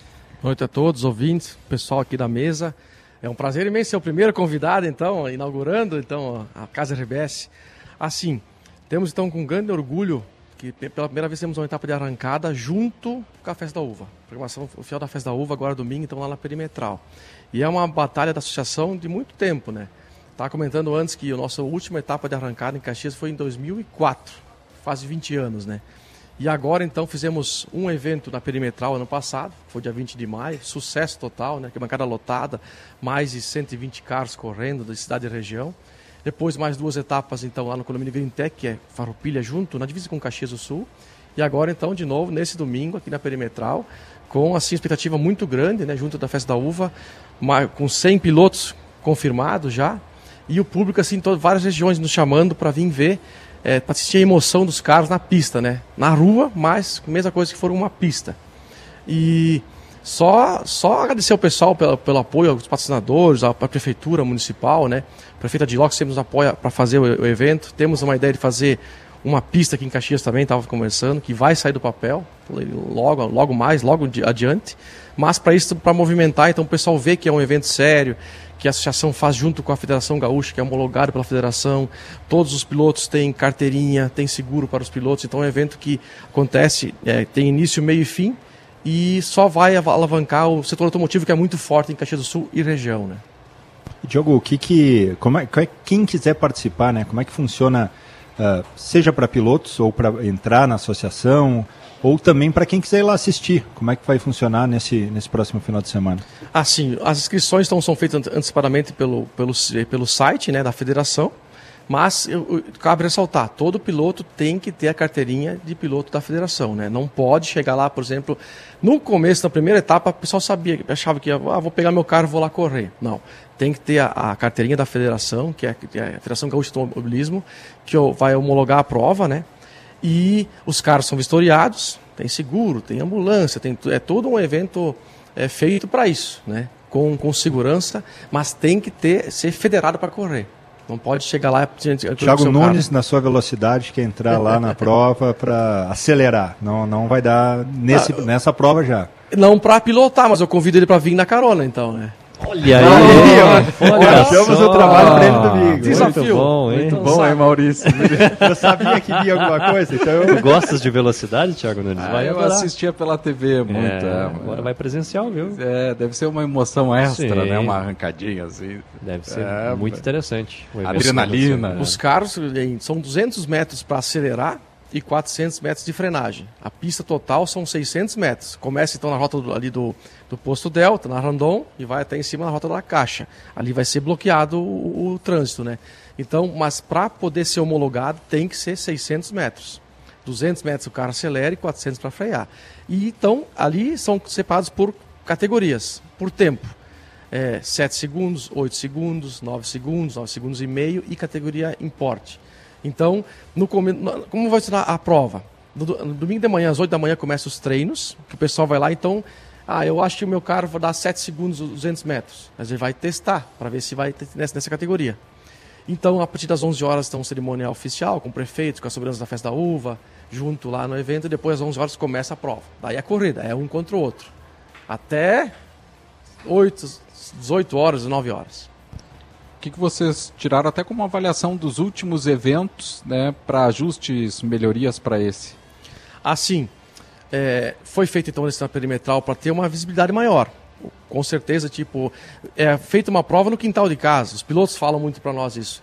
Para um piloto hoje correr, ou ele tem que se deslocar até Guaporé, no Autódromo de Guaporé, ou no Veloparque Nova Santa Rita, ou em Santa Cruz do Sul é, a dificuldade dos pilotos é de correr, de treinar e das oficinas também de testar os veículos. Aqui em Caxias do Sul tem empresas é, parceiras nossas de referência no Brasil. Vem carro da Amazonas aqui, o pessoal aqui é, é, é, melhorar a potência deles, regular fazer carro, os né? ajustes, né? os ajustes de todo o Brasil e não tem onde testar o carro. Então essa é uma grande, é uma demanda muito grande do pessoal daqui do setor automotivo e por isso nós estamos fazendo todas essas provas né, para melhorar, cada vez vai melhorando mais, para ter o nosso maior objetivo, que é ter a nossa pista. A pista de Caxias do Sul, que vai ser do, do da cidade de Caxias do Sul. Né? Como que, até citava um pouco antes, como que está esse processo? Né? Já tem uma ideia de uma área? Como que está a construção desse, desse sonho da associação também? O primeiro passo foi criar a associação, então fizemos uma audiência pública lá na Câmara de Vereadores, trouxemos um Dragster do Velopar, aquele carro comprido que, que anda né, rapidamente lá na frente da, da, Câmara de Vereadores, né? Criamos a associação e partimos para fazer então as provas. Agora já tem uma área então, é, junto vai ser na Vila Seca, em Caxias do Sul, Parque Rural e o Centro Esportivo Automotor. Tem um projeto muito grande lá, inclusive com um cartódromo, com a pista de 600 metros, com arquibancadas e com os pavilhões, o que tem aqui na festa, na, aqui nós estamos na Festa da Uva, do Parque Rural, vai ser lá nessa área. São 62 hectares. Dá, eu sempre digo assim, pessoal que não conhece, né, que tem na Vila Seca aquele, parece um pórtico que passa o cano por cima ali, a esquerda 800 metros. Então, é, a, até abril, garantimos que vai começar as obras para ter a nossa, a nossa pista aqui em Caxias do Sul. E é algo particular ou tem ajuda? Não, isso é uma área que vai ser pública, mas vai ser uma cedência, por exemplo, de 10 a 15 anos para a associação. Vai ser uma cedência de uso, né? Não vai ter investimento de valor público, vai ser cedido da área. E nós vamos atrás de parceiros ou tanto público, privado, para construir a pista. Como tem também do motocross aqui em Caxias do Sul, né? Modelo Próximo, das Cave. A mesma, exatamente, mesmo modelo. exatamente. O modelo das Cave. E tem tudo para dar certo, né? Qual é a, o montante que vocês projetam de recursos para fazer essa obra? É, vai... E o vai, tempo também já emendando, quanto é, tempo vai, ficaria pronto? Vai longe, tá? Tipo assim, um projeto inicial ali mais ou menos de 2 a 3 milhões para construir asfalto, né? Pode também ser feito de concreto, mas vai, vai para mais disso. Mas é a primeira nossa ideia é ter a área e fazer e ter a pista 600 metros. Ela pode ser de terra, existem corridas de terra, né? Moto, carro que andam na terra. Vai ser o primeiro passo. Depois disso vão continuar, então, com parceiros para concretizar o sonho de ter a pista de asfalto de concreto aqui em Caxias do Sul. É uma grande iniciativa. E ver também esse crescimento, vocês têm percebido, depois que começou com o primeiro evento, eh, o quanto que tem crescido aqui na região? O, principalmente o, os pilotos já, já têm a ideia de que é necessário ter uma pista, que é necessário ter as provas aqui, mas o público em geral, né? O público geral viu que é um, que é um evento, que é um esporte organizado, que tem é, regras, que é um evento com a federação que, que está homologando o evento com segurança, só aumentou. Os patrocinadores, batemos 35 apoiadores nesse evento, então, para essa, essa etapa aqui. Agradecer a todos os apoiadores. Tanto o pessoal está vendo que está sendo organizado, que está andando, está apoiando, e só tende a crescer cada vez mais, né? Qual que é o tamanho da estrutura para um evento como esse, Diogo? Porque agora, agora não, é só, é, não é só a arrancada em si, né? Mas para ter os, os, veículos ali na, nas redondezas, para atender o público também que vai estar na perimetral? São em torno de é, 300 metros de arquibancada montados no local, né? aí dos dois lados. Divide-se em arquibancada geral, que é, por exemplo, assim, para quem conhece a avenida, é, a corrida é feita no lado direito, na esquerda, a arquibancada geral, todo, sentado, então porque não tem, por causa de segurança, e só pode ter arquibancada nos 200 metros, onde o pessoal acelera, né? Depois não, ninguém fica lá, porque lá que é o mais, o mais perigoso. Mas então é montado toda gerador, sonorização, praça de alimentação, os boxes, então, da última vez que nós fizemos, tinha obra ali no meio da nossa pista né, no área do, do box. Então, é, são vários e vários pilotos, equipe de apoio, vem com motorhome, vem com família toda, é, vem a pessoal da federação, então, com os é, juízes da federação, para acompanhar todo o processo, é montado o Pinheirinho, né? Que é onde o pessoal corre, né? São é que nem uma sinaleira, né? Vai verde, vai até vermelho, amarelo e verde e o, e o cara corre, né? Então é bastante coisa, é bastante é, estrutura, é bastante, são bastante pilotos, equipes, para movimentar agora domingo, então, lá na perimetral aqui de Caxias do Sul. Aqui no nosso WhatsApp, um abraço para o Daniel, dizendo que esporte motor é muito legal, mas tem que ter pista própria, né? Isso que o, o nosso convidado está comentando sobre isso, né? O Marco Aurélio perguntou aqui, ó, é, se essa área será cedida a eles só para as corridas automobilísticas, né? Ou poderá também ser usado para outros eventos que envolvem carros, como de som automotivo? Com certeza, com certeza. A área lá ali na Vila Seca pode ser até feito trilha, ela é uma área rural, né? Pode ser feito. O pessoal que gosta de, de fazer trilha, de, com gaiola, com caminhonete, com jeep, também vai ter, pode ser feito. Para motos, arrancada de motos, é, com para drift. Essa em breve vamos trazer uma etapa de drift, que esse é o que está na moda então no Brasil. Só fazer as manobras do drift é, no Velopark é feito muito, tem o Ultimate Drift, que dão mais de 50 carros, e o pessoal gosta muito. São manobras dentro do carro, né? Vai o pessoal junto, tem um, Pode ter carona nesse aí também? Isso aí. O pode. Thiago Nunes não, não, vai escalar também. Vai, esse tu vai. Você ter uma ideia, uma referência, o cara que, que anda no drift é o Fiuk, filho do Fábio Júnior. Sim, sim, sim. Então ele atrai uma legião, né, de, de fãs dele que vão para ver ele andar no drift. Muito forte. Eu, assim, eu, Diogo Schmitz, tá, sou promotor de eventos há 15 anos. O meu nome no meu evento é Rebelião das Máquinas, tá, com som automotivo, com rebaixados. Eu faço aquele chocar também que eu já destruí quatro maré, tá? Compro maré, vou lá destruo, porque tem aquela aqui que Esse vai, aí é bom pro Thiago Nunes também. também colocar ele no chocar. E lá em Venâncio Aires fizemos o drift, levamos um, é, uma cegonha de Porto Alegre com 11 carros para Venâncio Aires para fazer o show de drift lá. E é assim, o povo, tipo, como vamos dizer, que o cara o brasileiro nasce gastando de carro já. É, tá na, parece que está no sangue, na veia do pessoal.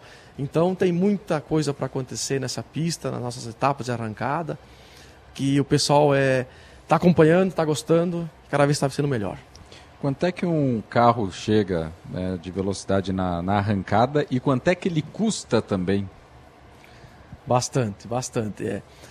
É, chega a 200 km por hora, numa reta de 200 metros aí. Lá no Velopark, lá no Velopark chega da, é, daí lá faz 400 metros, é um pouco maior. Chega da, dava 430 km por hora em 5 segundos. Aqui menos, né? Porque também é uma área que né, na, na, rua, por exemplo, dá menos velocidade, mas passa de 190, 200 km por hora. O valor depende. Isso aí é mais de 100, 150, 200, 300 mil reais. Porque tem algum tipo específico de, de veículo para fazer essas provas ou pode ser qualquer tipo de veículo ou qualquer. Uh, para o nosso marca, evento, enfim. o Drag Day, Pode ser, ou não, tipo, tem a vistoria, né? Que tem que ter os itens básicos de segurança, cinto, três pontos, né? Mas pode ser um carro, por exemplo, tá vendo? Aqui temos três chevetes na festa da uva e uma caravan, né? Pode ser feito esse tipo de veículo. Tem carro que é emplacado que vai lá andar. Mas o, o essencial é que o piloto seja federado, né? Para poder correr. Que daí tem a parte do seguro, né? Para correr. Mas pode ser veículos também de rua, para andar no...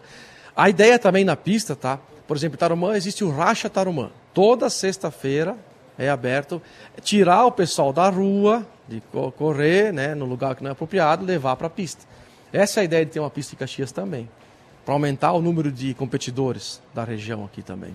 Com certeza. Você falou dos carros que estão aqui na entrada da Festa da Uva, né? Até quando eles, eles ficam ali para que o público que virá nos próximos dias também possa observá-los? Do, dos quatro carros, um não vai correr, né? Ele não tá com, tá com, ele tem um problema para correr no, no, domingo, vai ficar até o final da festa. E esses três carros vão sair, depois retornam para a festa de novo. Estão à disposição aí para o pessoal ver. E atrai muita gente. Né? Ontem eu estava fazendo a live, o pessoal pegando uva aqui, nós acelerando lá. Isso, meu Deus do céu. Dá um tiroteio dos caras acelerando na, na festa da uva aí. Show de bola. É, e é bem na entrada, né? O pessoal sim, já sim. entra, fica à direita, já pode. Antes, a uva, para pegar a uva fica à esquerda e os carros ficam à direita, então é facilzinho. Pro, Isso aí. Para o público no, no final de semana, tem ingresso? Como é que funciona para ter o acesso lá? Temos ingressos antecipados, tá? No site, no simpla.com.br. Hoje, então, a arquibancada geral, R$ reais e a parte da arquibancada VIP com acesso aos boxes, R$ reais antecipadamente. Vai ter também no dia, né? e só que aumenta um pouco o valor. Então, R$ reais antecipado pelo site, ou, ou, a área geral, e 90 VIP. E tem alguns apoiadores nossos também. Os patrocinadores que estão apoiando têm ingresso para vender também, nos pontos de venda. E até para deixar claro, né, não, não pode qualquer pessoa lá e se posicionar no meio da perimetral para assistir o evento. Né? É um evento que de certa forma, vai ser fechado para que até tenha as questões de segurança, né? Isso, a partir, por exemplo, da... Na quinta-feira é montado já a, a arquibancada da, da pista do outro lado, que fica metade da, da via livre, para não trancar a rua, né? E a partir do sábado, às 5 da tarde, começa o trabalho, então, para tapumes, é tudo, as duas rótulas. A partir da rota aqui de baixo, então, da, do posto Delta até em cima, as duas rotas são fechadas. O público só entra, então, com o ingresso para ver os carros correr no domingo. Né? O que, que vocês esperam um projeto de público? De 5 a 7 mil pessoas. Foi o que deu na primeira etapa. É gente, hein? E gente de todo lado. De vacaria me chamando, pessoal vindo para cá. Existia o pessoal daqui de Caxias, né, tinha uma pista em Antônio Prado, antigamente, né? Que ela foi, faz alguns anos já está fechada. E ficou uma carente, o pessoal está carente. Guaporé ficou difícil depois que caiu a ponte ali de São Valentim, né? Agora, eu vi domingo que tá, esperar quatro horas para pegar a balsa, né? Ou senão tu faz uma volta de três horas. Então, aqui é a, a prova de arrancada para a região aqui, no primeiro semestre, é essa de domingo agora. Quem quer ver o carro acelerando, aproveita agora para o domingo, dia 25, a partir das 8 horas da manhã. Situação climática envolve alguma mudança caso chova? O que, que acontece? É, o, eu, eu que faço evento ao livre há 15 anos, a única coisa que a gente não controla é o tempo, é o clima, né? Se se tiver alguma, se tiver marcando muita chuva, assim, que né, que o cara vê, a pessoa vê que não tem condições, é transferido. Mas a princípio o tempo está marcando tempo bom tinha algumas pancadas assim que não interfere. Né? Vai, vai, o evento acontece 99% nesse domingo ali na perimetral. E sobre os, patro, é, os participantes, né? Vem gente de vários lugares, né? Tu podia citar algumas cidades de pessoas que virão para participar? É, Bento Gonçalves, vem de Guaporé, de Farroupilha. Pessoal, assim, o que acontece, tá? É, aqui como é uma prova ilimitada em número de, de inscritos, de 100 a 110, não dá tempo do pessoal, por exemplo, de Porto Alegre que iriam vir mas o pessoal de Caxias já. A prova de, de Caxias, o pessoal de Caxias já faz sozinha, não precisa mais vir gente de fora, de tantos pilotos que tem aqui na, na cidade e região. Nosso, nosso grupo de pilotos aqui tem 200, que vão, tipo, dos inscritos, né? Que já se inscreveram em alguma etapa. Alguns correram em Farroupilha, alguns correram aqui em Caxias, mas é, é rápido. Lança as inscrições, logo depois já está. Hoje estamos com 88 inscritos, né? Então hoje é terça-feira. E o pessoal tem alguns que deixam ainda para né, a última para ver se o carro tá, tá não tem nenhum, nenhum problema com o carro. Então até sexta normalmente se esgotam as inscrições. E até dentro dessa, dessa situação, quanto que projetando o futuro e tendo a pista pode se ampliar não só o número de eventos, mas também o número de participantes de uma prova como essa? Com certeza. É, tendo o pessoal das oficinas que nos falam, né? Tendo um local para você poder é, testar os carros durante a semana já, não em provas, né? Vai alimentar, vai fomentar muito mais. O pessoal vai conseguir ver que tem um local seguro e próximo, porque o custo maior é o deslocamento, é o frete. O pessoal levar lá para o Veloparque. Eu promovo eventos no Veloparque há 10 anos também. Eu sempre tenho, é, quando tem um evento agora dia 6 de abril, vai ter uma arrancada lá. Eu sempre tenho pulseiras, cortesia para o pessoal da Serra aqui, para nossos parceiros da associação, né, para ir lá. Mas é um guincho para ir para lá não baixa de mil reais ou mil e quinhentos reais para daqui até lá. Então, tendo uma prova no lado de casa, o, o, frete já, o guincho já some, né? O pessoal pode pegar esse valor e investir no carro, em, em alterações, em modificações, em, em vários itens, né? Pode ser, em vez de ir até no Velopark. Ou, que é um exemplo, né? Tarumã também é mais longe ainda, né? Bacana. Tem, tem outros eventos no calendário aí programados também? Assim, é, o evento da federação, né, que faz, que faz junto com o nosso evento, tem o Campeonato Gaúcho agora 16 e 7 de março em Santa Cruz, né? Depois, no Velopark, 6 e 7 de abril, então, é a etapa do VP Silvers. Dia 1 e 2 de março é o Brasileiro da Arrancada lá no Velopark. Para cá, para Caxias, então, teremos mais algumas etapas ali no condomínio Green Tech, né, onde foi feito duas ano passado. Não tem data definida, mas vamos fazer. Vamos agora, depois, depois de 20 anos que ficou parado, começou, nós vamos tocar em frente, né? A gente encaminhar o encerramento, Diogo. Há quanto tempo você está envolvido aí com o esporte automotor? Aqui, eu, eu, promovo eventos, né? Que eu sou promotor de evento há 15 anos, né? Começamos então com evento de, de, de, de som automotivo, de rebaixados. Agora, dia 10 de março, vamos ter em Gramado. Vamos ter lá na Expo Gramado uma exposição de carros com, com manobras também. E os eventos há 15 anos, tudo começou em Garibaldi, na Parque da Fenachamp. E eu, eu sou, sou natural de Salvador do Sul, uma cidade pequena, né? Aqui perto de Garibaldi. E, mas ali para lá, da, desde 2009, então, foram mais de 35 cidades, mais de 150 eventos, tudo voltado ao setor automotivo. Sensacional. Diogo Schmitz, presidente da Associação Caxiense de Esporte Automotor. Diogo, obrigado pela tua presença aqui. Faça novamente o convite para a audiência da Gaúcha para participar, acompanhar esse grande evento aqui em Caxias do Sul. Só agradecer a, a, a Grupo RBS também, a Gaúcha, pelo apoio de sempre, né? o Jornal Pioneiro, sempre dando cobertura. Hoje fizemos, ontem fizemos uma reportagem também com o Jornal Pioneiro, com os carros aqui, né? Vai aparecer nessa semana. E fica, fica o convite, é a primeira etapa de arrancada do Estado. Aqui, praticamente aqui, no domingo aqui. Abrindo o calendário. Abrindo o calendário, exatamente. Por quê? Porque o prefeito Adiló lá em Farroupilha disse, ó, saiu do. Ele, eu sempre também no carro. O prefeito sempre vai junto. Ele, ele vai na carona. Não, o Thiago Nunes vai junto com o prefeito. Vai junto com o prefeito. E ele disse, ó, tá. Saiu do carro lá então Queremos uma etapa junto com a Festa da Uva lá na Perimetral. E o nosso grande incentivador é o, o prefeito, o prefeito Adiló e o vereador Wagner Petrini, que é a bandeira dele. A bandeira desde o começo foi a bandeira dele e está cumprindo com, a, com as suas promessas. Então, para domingo agora, pessoal, primeira etapa do ano. É, vamos.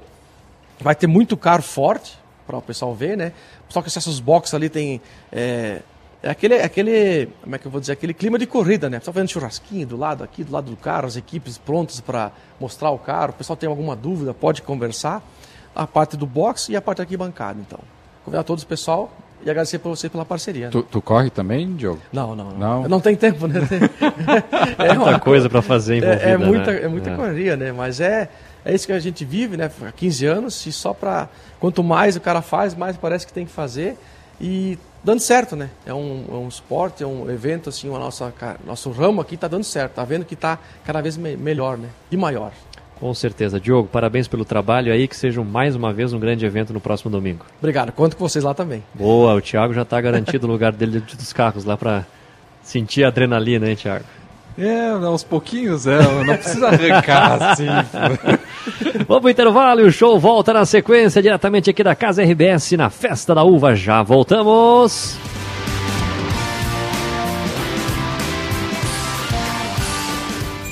Vem aí o Vitrine RBS, com as principais ofertas dos anunciantes locais. Confira as dicas.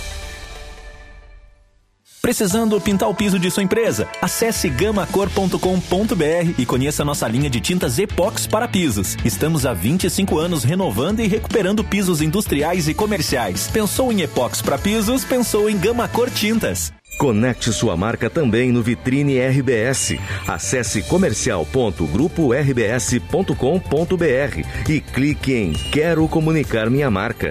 Grupo RBS. A gente vive junto.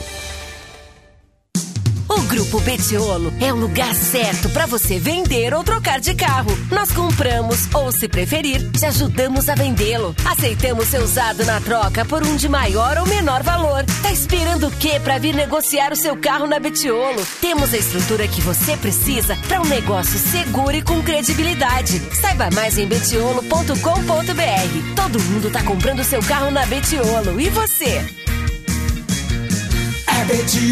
No trânsito desse sentido à vivo. Só na Claro você garante o novo S24 com oferta imperdível e com muita internet para curtir como quiser. Olha só, Galaxy S24 a partir de 21 vezes de 143 reais sem juros ou 2.999 reais à vista. E você ainda ganha o dobro de memória. É você com o poder do Galaxy AI e o 5G mais rápido do Brasil. Vá até uma loja ou compre pelo site claro.com.br. Claro, você merece o novo. Consulte condições de aquisição. O nosso estado é o maior produtor brasileiro de arroz, concentrando 70% da produção nacional. Mas mais do que quantidade, nós produzimos qualidade. Graças aos avanços tecnológicos e à adoção de práticas sustentáveis, tivemos um enorme ganho de produtividade e sustentabilidade. O IRGA, Instituto Rio Grandense do Arroz, é parceiro do produtor na busca por uma produtividade cada vez maior. IRGA e Governo do Rio Grande do Sul. O futuro nos une. NBA. Três letras que traduzem o melhor do basquete no nosso planeta. KTO. Três letras que levam ainda mais emoção pra tudo isso. A NBA não para e a KTO é o lugar para você dar uma brincada e curtir os maiores astros do mundo do basquete com ainda mais diversão. Quer a melhor tática pro seu jogo da NBA? Acesse kto.com e divirta-se. Site para maiores de 18 anos e jogue com responsabilidade. Meu nome é Luiz Carlos Nunes Dutra. Sempre gostei, né? Desde os 18 anos. Mas do esporte, né? Tá por dentro do esporte, né? Ele é eu gosto muito dele. A gaúcha é minha voz. Foi legal?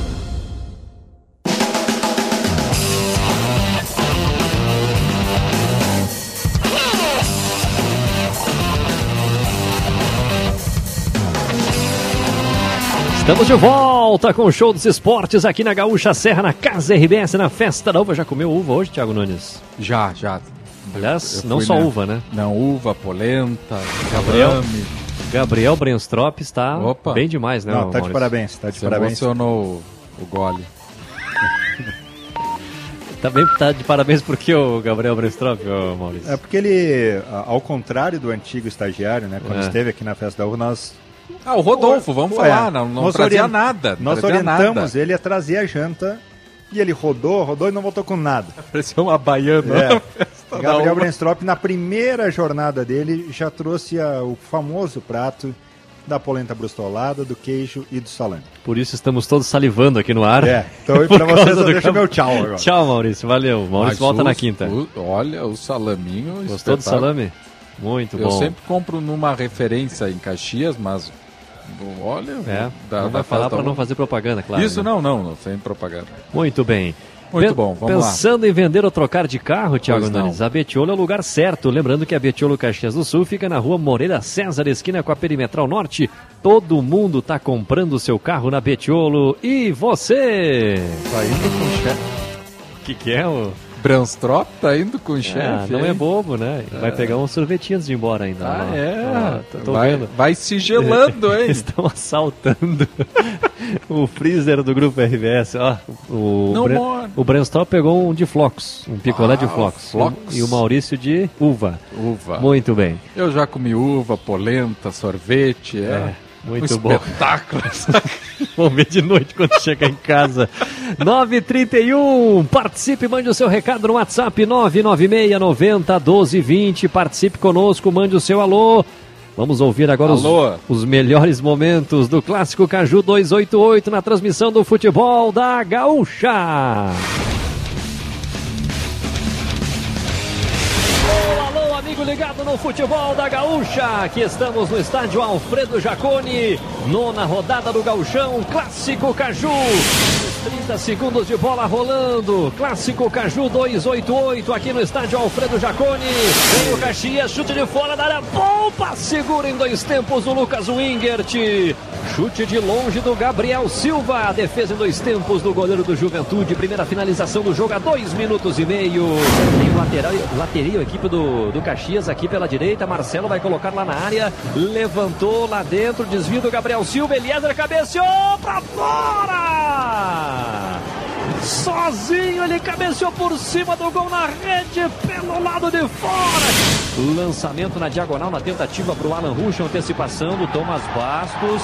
O Alan Ruschel ficou com a mão no rosto pedindo uma possível agressão do Thomas Bastos. Não deu nada o árbitro, vem o Caxias. Gabriel Silva bateu pro gol. Gol!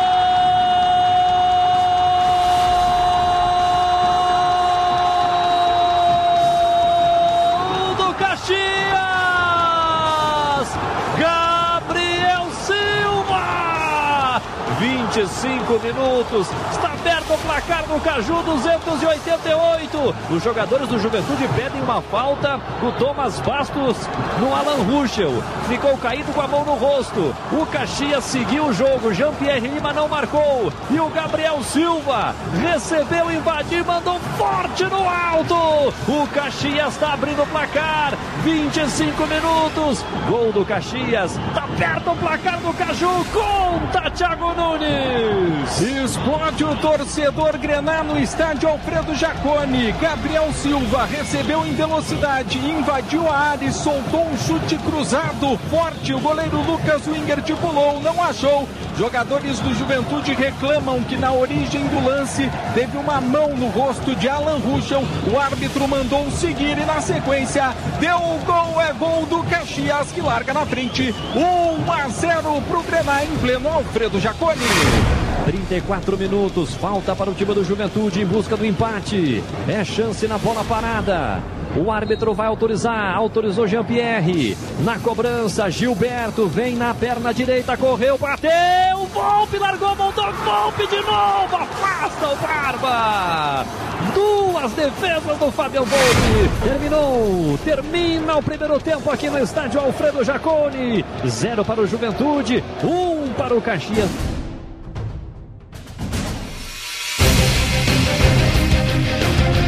Apita o árbitro, ele apitou, a bola está rolando, saída para o time do Caxias.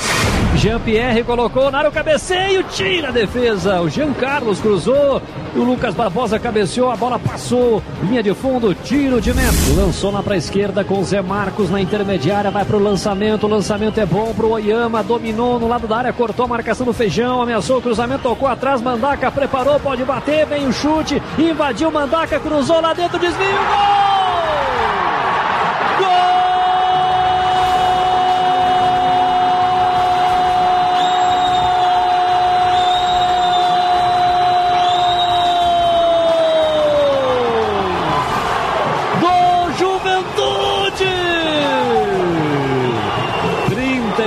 Minutos e meio. Gilberto. Gilberto! Na boa jogada do Mandaca. Tá lá o camisa 9 dentro da pequena área. Para desviar e mandar pro fundo da rede. Para empatar o clássico. O Juventude tentava, buscava e consegue o empate com ele. Gilberto, Gilberto! Contratado para fazer gols, tá aí, gol dele! Tudo igual no Caju! Um para o Juventude, um para o Caxias, Thiago Nunes! Jogada que começou com Mandaca, ele invadiu a área pelo lado direito, ingressou em velocidade, por baixo, cruzamento rasteiro, com força. O camisa 9 Gilberto se jogou contra a bola e mandou rasteirinha dentro da pequena área para o fundo da rede. Explosão total do torcedor jaconeiro. Tá tudo igual clássico Caju. Juventude 1, um, Caxias também 1. Um, Gilberto é o nome do gol. Apita Jean-Pierre Lima, fim de jogo no estádio Alfredo Jaconi. Um para o Juventude, um para o Caxias, tudo igual no Caju 288.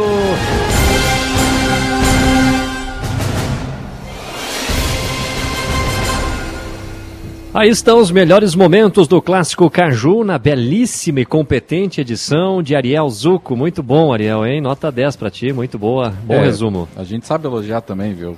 É verdade, não parece, né? Mas Não, a gente elogia também. Exatamente. 9h37, vamos voltar a ouvir ele aqui no Show dos Esportes, Leonardo Portela perambulando. Dá pra dizer perambulando? Perambulando. É muito, muito antigo hein? esse termo. Essa- Ah, não é tão, não.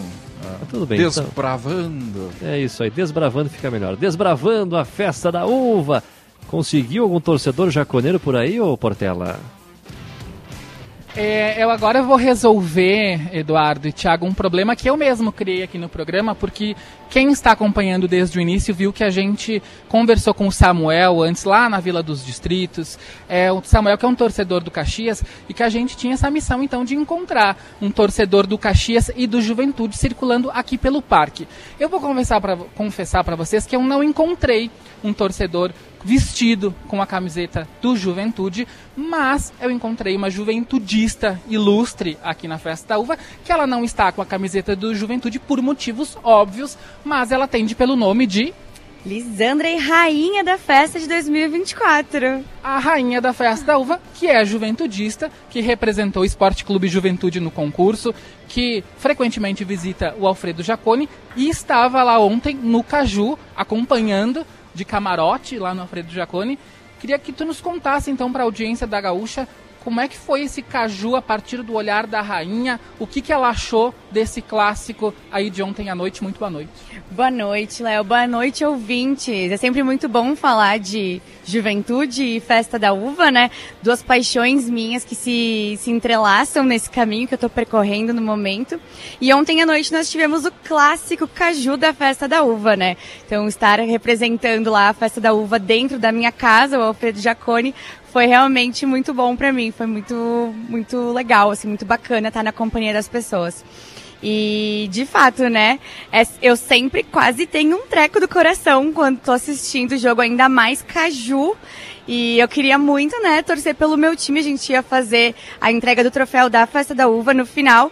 E eu não posso negar que eu tava torcendo pra entregar pro Juventude. Acabou que deu o empate e nós entregamos o troféu da Festa da Uva pros dois times nesse clássico que é tão legal que todo mundo sempre espera pra curtir. Mas e aí, o empate, um a um, Juventude começou perdendo. E aí, foi um bom resultado? Não foi o que nós precisávamos, né? Mas melhor do que 1 a 0 pro Caxias. Conta pra gente, então, pro torcedor que tá acompanhando o show dos esportes, por que, que ele tem que vir aqui na Festa da Uva? Bom, primeiramente, né, para comer uma uva bem gelada que nós preparamos aqui e porque eu e as princesas estaremos aqui para receber todos os visitantes de braços abertos. A gente tem muita gastronomia, muita cultura, muita música, são mais de 100 atrações regionais. Temos também os shows nacionais que acontecem nas noites dos sábados. No próximo final de semana, né, nós temos a Loki e Felipe Rett e depois no outro final de semana, o último final de semana de festa, teremos Bruno e Marrone e Raça Negra. Não dá pra ficar de fora, né? E a gente tem também várias atrações que vão estar acontecendo durante o decorrer da festa, que vai até o dia 3 de março. A gente espera todo mundo aqui pra curtir uma boa música, comer uma boa comida e se divertir muito. A gente garante uma boa diversão e boas risadas. Está feito o convite, Lisandra Melo Quinali, rainha da Festa da Uva, muito obrigado.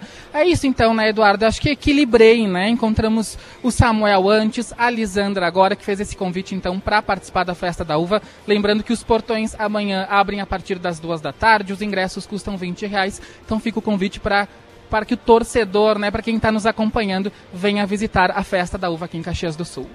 Baita registro, Leonardo Portela conversando com uma das soberanas da festa da uva, inclusive ontem entregaram a taça, né, para os dois clubes. Isso, né? isso. Como foi empate, como ela disse, né? Exato. Uma, ta- ela estava querendo pro Ju, né? Entregar a taça, É, mas não ganhou. não ganhou, não, não teve ganhou. como. Muito Uma bacana. taça para cada um. É, É o isso aí. terceiro Caju empatado, né? Quarto, seguido. Quarto? Quarto seguido. Ah, é? teve o, só não estou lembrando qual foi o, quarto, mas foram quatro que eu vi a informação do Rodrigo Cordeiro hoje no Jornal do Almoço. Ah, ah, Rodrigo Cordeiro. Tá nos devendo uma visitinha, né? Ah, é? É. Estás, estás cobrando o colega no ar? É isso que tu estás não, fazendo? Não, não, não, porque é visita, né? Visita é sem compromisso, ah, assim. sim. É aquela visita que a pessoa, ah, vai lá me visitar. e diz, Não, eu vou aparecer, mas nunca aparece. Nunca mais É, aparece, é Exatamente, verdade. mas é... Acontece nas melhores Uma famílias. visitinha, exatamente. Com certeza. Estou tentando aqui achar a lista dos quatro cajus, já que tu inventou essa. Não, vamos puxar pela cabeça. Vai no lá, passado então. 2x2, depois Zero a 0x0 e. E aí tá e aí- faltando. E aí a nossa memória foi pro espaço. Foi, foi. Mas quatro clássicos empatar, tá na hora de alguém ganhar esse Eu, caju. eu, eu sou contra empate em clássico. Para mim tinha que ter vencedor sempre. É, mas daí tem que mudar a regra, né? Não, obviamente que é uma, um pensamento absurdo da minha parte. Absurdo, né? Porque não- ilusório. exato, não né? vai acontecer tá com nunca. febre, o Mas- Eduardo. Mas não tem graça empate em clássico, né? Os caras Não, jogam melhor é- 90 minutos para acabar empatado. A graça é a, é a corneta no dia seguinte. Já pensou se houvesse um vencedor ontem? O que teríamos de cornetas hoje e tirar sim, sarro com o sim. adversário? Seria bacana demais, Thiago Nunes. Seria, seria. Infelizmente. Infelizmente a, o quê? a- a- existe a possibilidade do empate no teu caso. Sim. Só para não deixar, mas existe essa possibilidade. Foi também um 0 a 0 em 2021. Esse no foi sem- centenário. Sem, público? Ah, esse aí eu narrei. 0 a 0 É isso aí, 2021. Sem público, é verdade. Imagina se não tivesse narrado, nem lembra do clássico. o, o último vitorioso do clássico foi o Juventude, lá em 2020, no dia 23 de julho, né, que foi a volta do futebol naquela vitória que aconteceu no estádio Alfredo Jaconi. Isso. Então Esse tá é. na hora de alguém. Se der agora num confronto eliminatório, alguém vai ter que ganhar. É, vocês levantaram essa possibilidade aí. Não, mas é real. É bem real. Em, Juventude 2000 em terceiro. 2017 teve o, o clássico nas quartas de final. O Caxias venceu os dois e classificou. Já tinha vencido na primeira fase. Foi o ano lá que o Caxias venceu os três clássicos. Inclusive o Eliezer estava nessa sequência de três vitórias e ontem estava no empate aí do, do clássico. O, o Eliezer é a figura que pode resumir o clássico pelo lado do Caxias na questão de entrega, dedicação, vontade. Jogou também. Mas ele foi esse resumo do Caxias. O espírito Caju estava no Eliezer. É, e até pelo fato dele conhecer o Argel, o Argel conhecer ele, trabalhando juntos no Goiás, o fato dele ser identificado com o Caxias, já ter jogado o clássico, ele conhece bem né, a, atmosfera de um clássico Caju e foi muito bem, inclusive nós elegemos ele o craque pegada no futebol da gaúcha. Foi um pouquinho difícil, né? O quê? Eleger assim, porque não teve aquele atleta. Quem que tu votou? Eu votei pelo gol o Gabriel Silva. Gabriel Silva. Pelo gol e pela entrega. Aliás, foi o clássico dos camisas 9, né? A gente não, não abordou Verdade, isso, né? verdade. Os dois camisas 9, Legal, não um que o dia Gab- depois tu lembra. Parabéns. Não, mas faz parte. Sempre há tempo para lembrarmos. Daqui a 10 anos vamos estar lembrando alguma história desse clássico. É, menos o Rinaldi, né? Porque ele não tá nos gols, né? Ah, mas o que, que é isso? Tomara que nós tenhamos um clássico nas quartas de final. Tenhamos sete gols no clássico e nenhum seja do teu lado. tá? Estou jogando uma praga em ti ao vivo aqui na Gaúcha, defendendo o meu amigo Rafael Rinaldi. Ah, não, mas Estava sem o faro do gol ontem, o Rafael Rinaldi. muito, tava muito. Apesar da, do seu nariz um pouquinho avantajado. Tá de folga. Não dá pra falar dos colegas que estão de folga. Amanhã estará conosco aqui o Rafael Rinaldi. Faltando Ah, 15 é? minutos para as 10. É, amanhã É, vai estará tá aqui? conosco, sim. Olha Se ele quiser vir, está convidado. Não, tem que trazer também. É isso aí, o Maurício está de inteiro. folga, veio o Rinaldi Ah, amanhã. o Maurício está de folga amanhã. É uma isso aí. boa. Vamos pro intervalo? Vamos. Nosso último intervalo aqui no Último. Show dos Esportes. Daqui, daqui a pouco, na sequência, passou das nove e meia, a dicção foi pro espaço. O show volta na sequência com mais atrações. Fique conosco, não saia daí.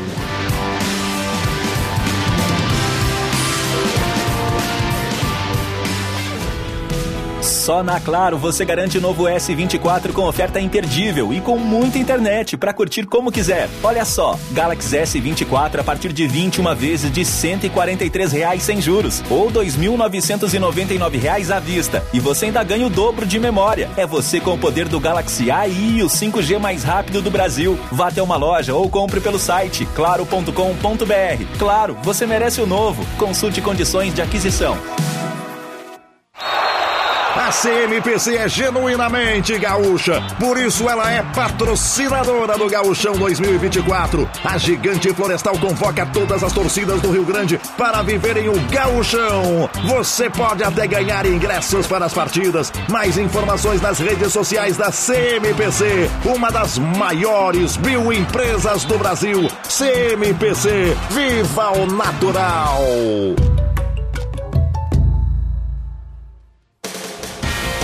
10 dias de loucura esponqueado Chevrolet. É isso mesmo, de 19 a 29 de fevereiro, garantimos condições imbatíveis na compra do teu Chevrolet zero quilômetro. Descontos de até 40 mil reais, taxa zero, IPVA grátis e pagamento de até 100% da FIP no teu usado. Consulte condições. Traga sua negociação e compre seu Chevrolet na Esponqueado, a revenda que não perde negócio. Paz no trânsito começa por você. O nosso estado é o maior produtor brasileiro de arroz, concentrando 70% da produção nacional. Mas mais do que quantidade, nós produzimos qualidade. Graças aos avanços tecnológicos e à adoção de práticas sustentáveis, tivemos um enorme ganho de produtividade e sustentabilidade. O IRGA, Instituto Rio Grandense do Arroz, é parceiro do produtor na busca por uma produtividade cada vez maior. IRGA e Governo do Rio Grande do Sul. O futuro nos une. Na farmácia São João tem ofertas imperdíveis. Confira. Kit 3CM com um shampoo mais um condicionador, R$19,90 cada. Sabonete Albany 85 gramas por apenas R$1,49 cada. Creme dental Close Up Triple 70 gramas por R$2,49 cada. Fralda Slim geriátrica leve 5 por R$9,99 cada. Nas farmácias São João tem ofertas imperdíveis. Farmácias São João, mais de 1.100 lojas no sul do Brasil. Sabe o que faz mais barulho do que escola de samba ou turbina de avião? O dinheirão do Trilegal T caindo na sua conta. Nessa semana tem 300 mil reais no prêmio principal. É barulho de carro, de casa nova, de virada na sua vida. E tem mais prêmios em dinheiro nessa premiação. Garanta o seu Trilegal T. Você ajuda a pai e faz sua vida muito mais. Trilegal.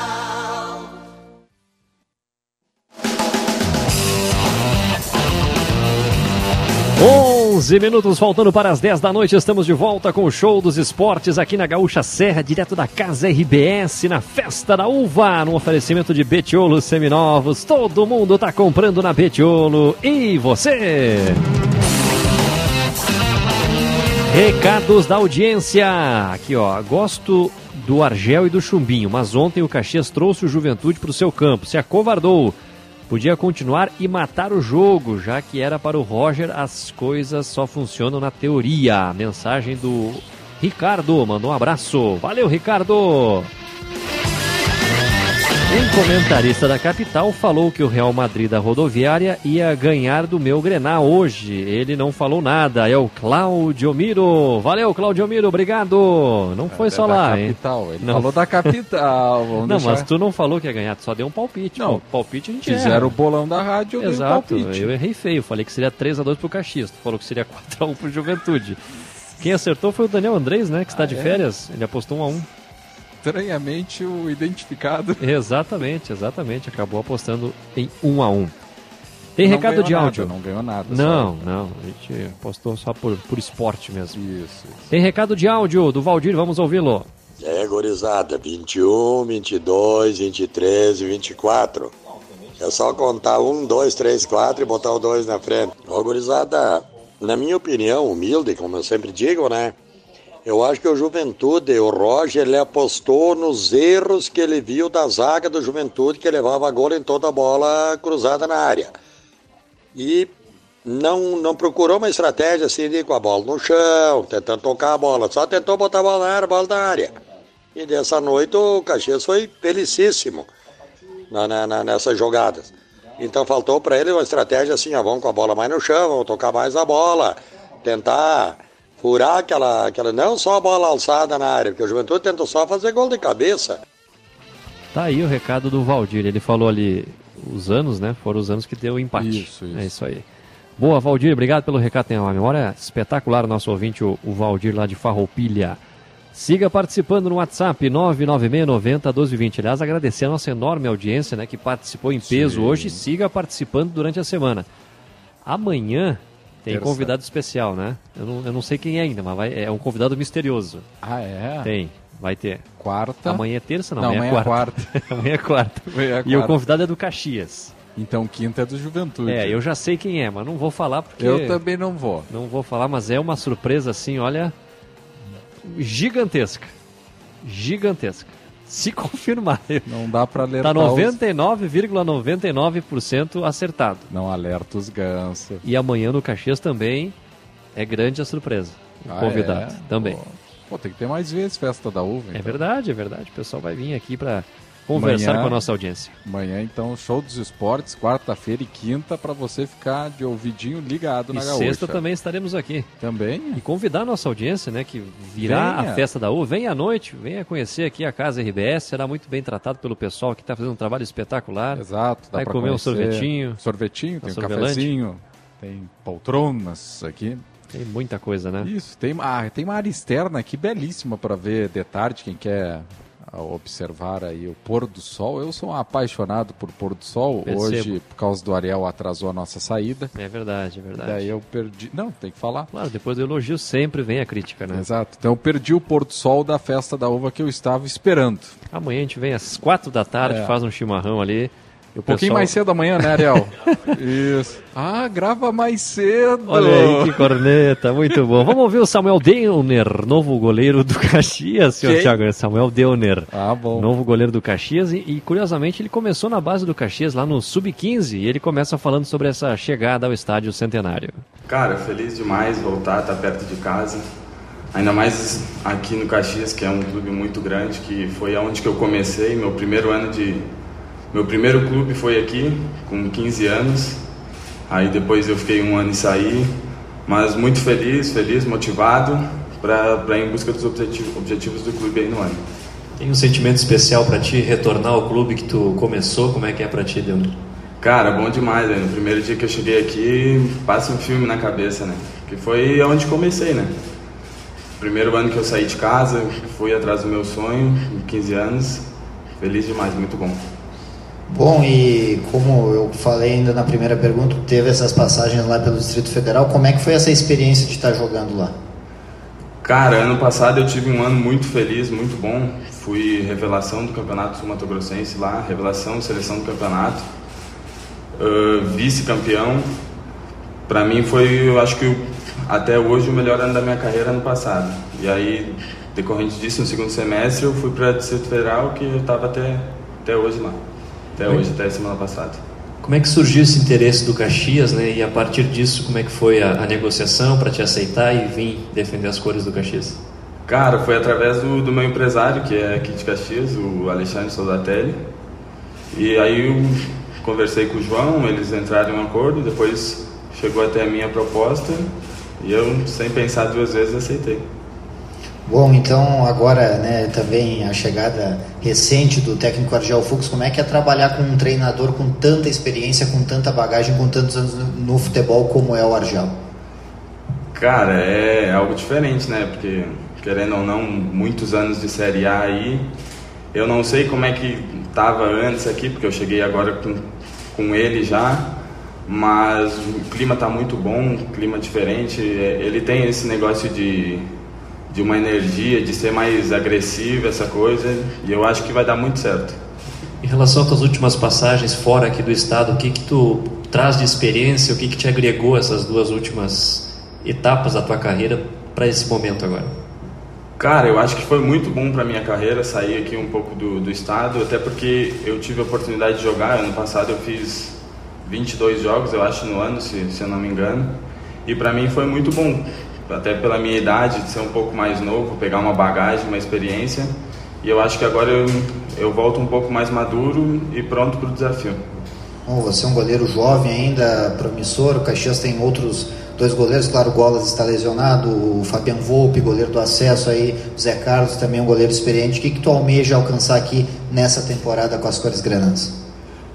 Cara, eu primeiramente foi como quando eu cheguei aqui eu falei, eu vim para somar, eu vim para ajudar o, o clube, até porque o ambiente de trabalho dos goleiros ali nesses primeiros dias que eu tô aqui excelente, dois grandes goleiros que é o, os dois que estão trabalhando e o menino da base também. O Golas eu não cheguei a trabalhar, mas eu cheguei a jogar com, contra ele ano passado.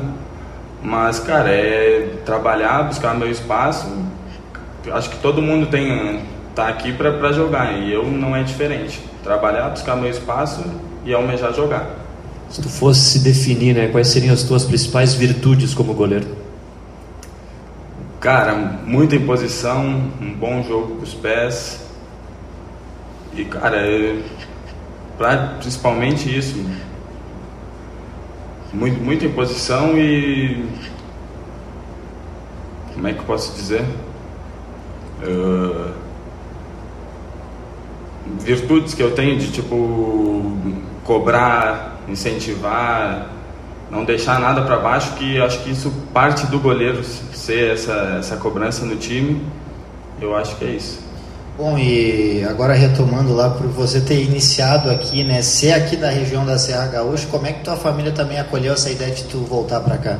Ah, muito feliz, né? Quando quando eu recebi a proposta, eu logo já liguei para eles e, e eles têm um carinho pelo Caxias também por ter sido a minha primeira equipe.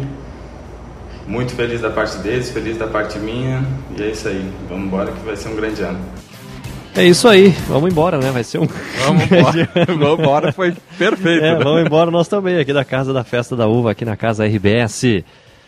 Samuel Deuner, cheguei para ser o terceiro goleiro do Caxias, já que o, o, o Golas acabou se lesionando e o Caxias rapidamente apresentou um outro goleiro. Golas, oito meses? Oito meses. Está é, fora é, da temporada, está fora, né? Infelizmente. Uma pena, né? Uma infelizmente.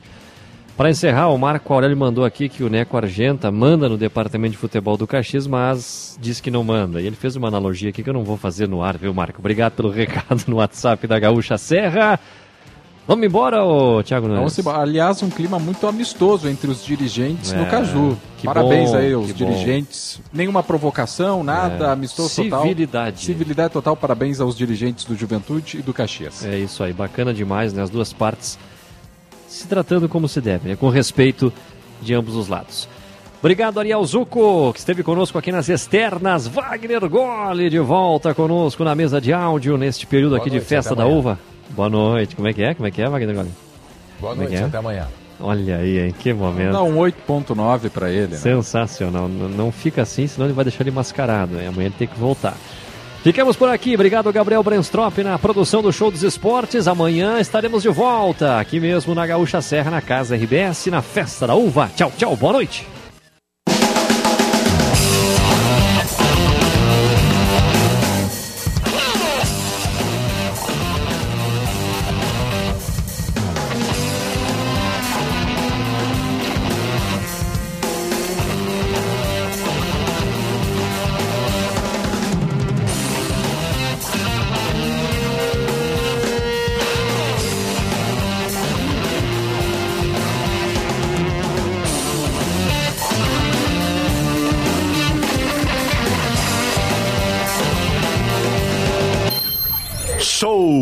Esportes. Futebol e bom humor nas noites da Gaúcha. Parceria Betiolo Seminovos.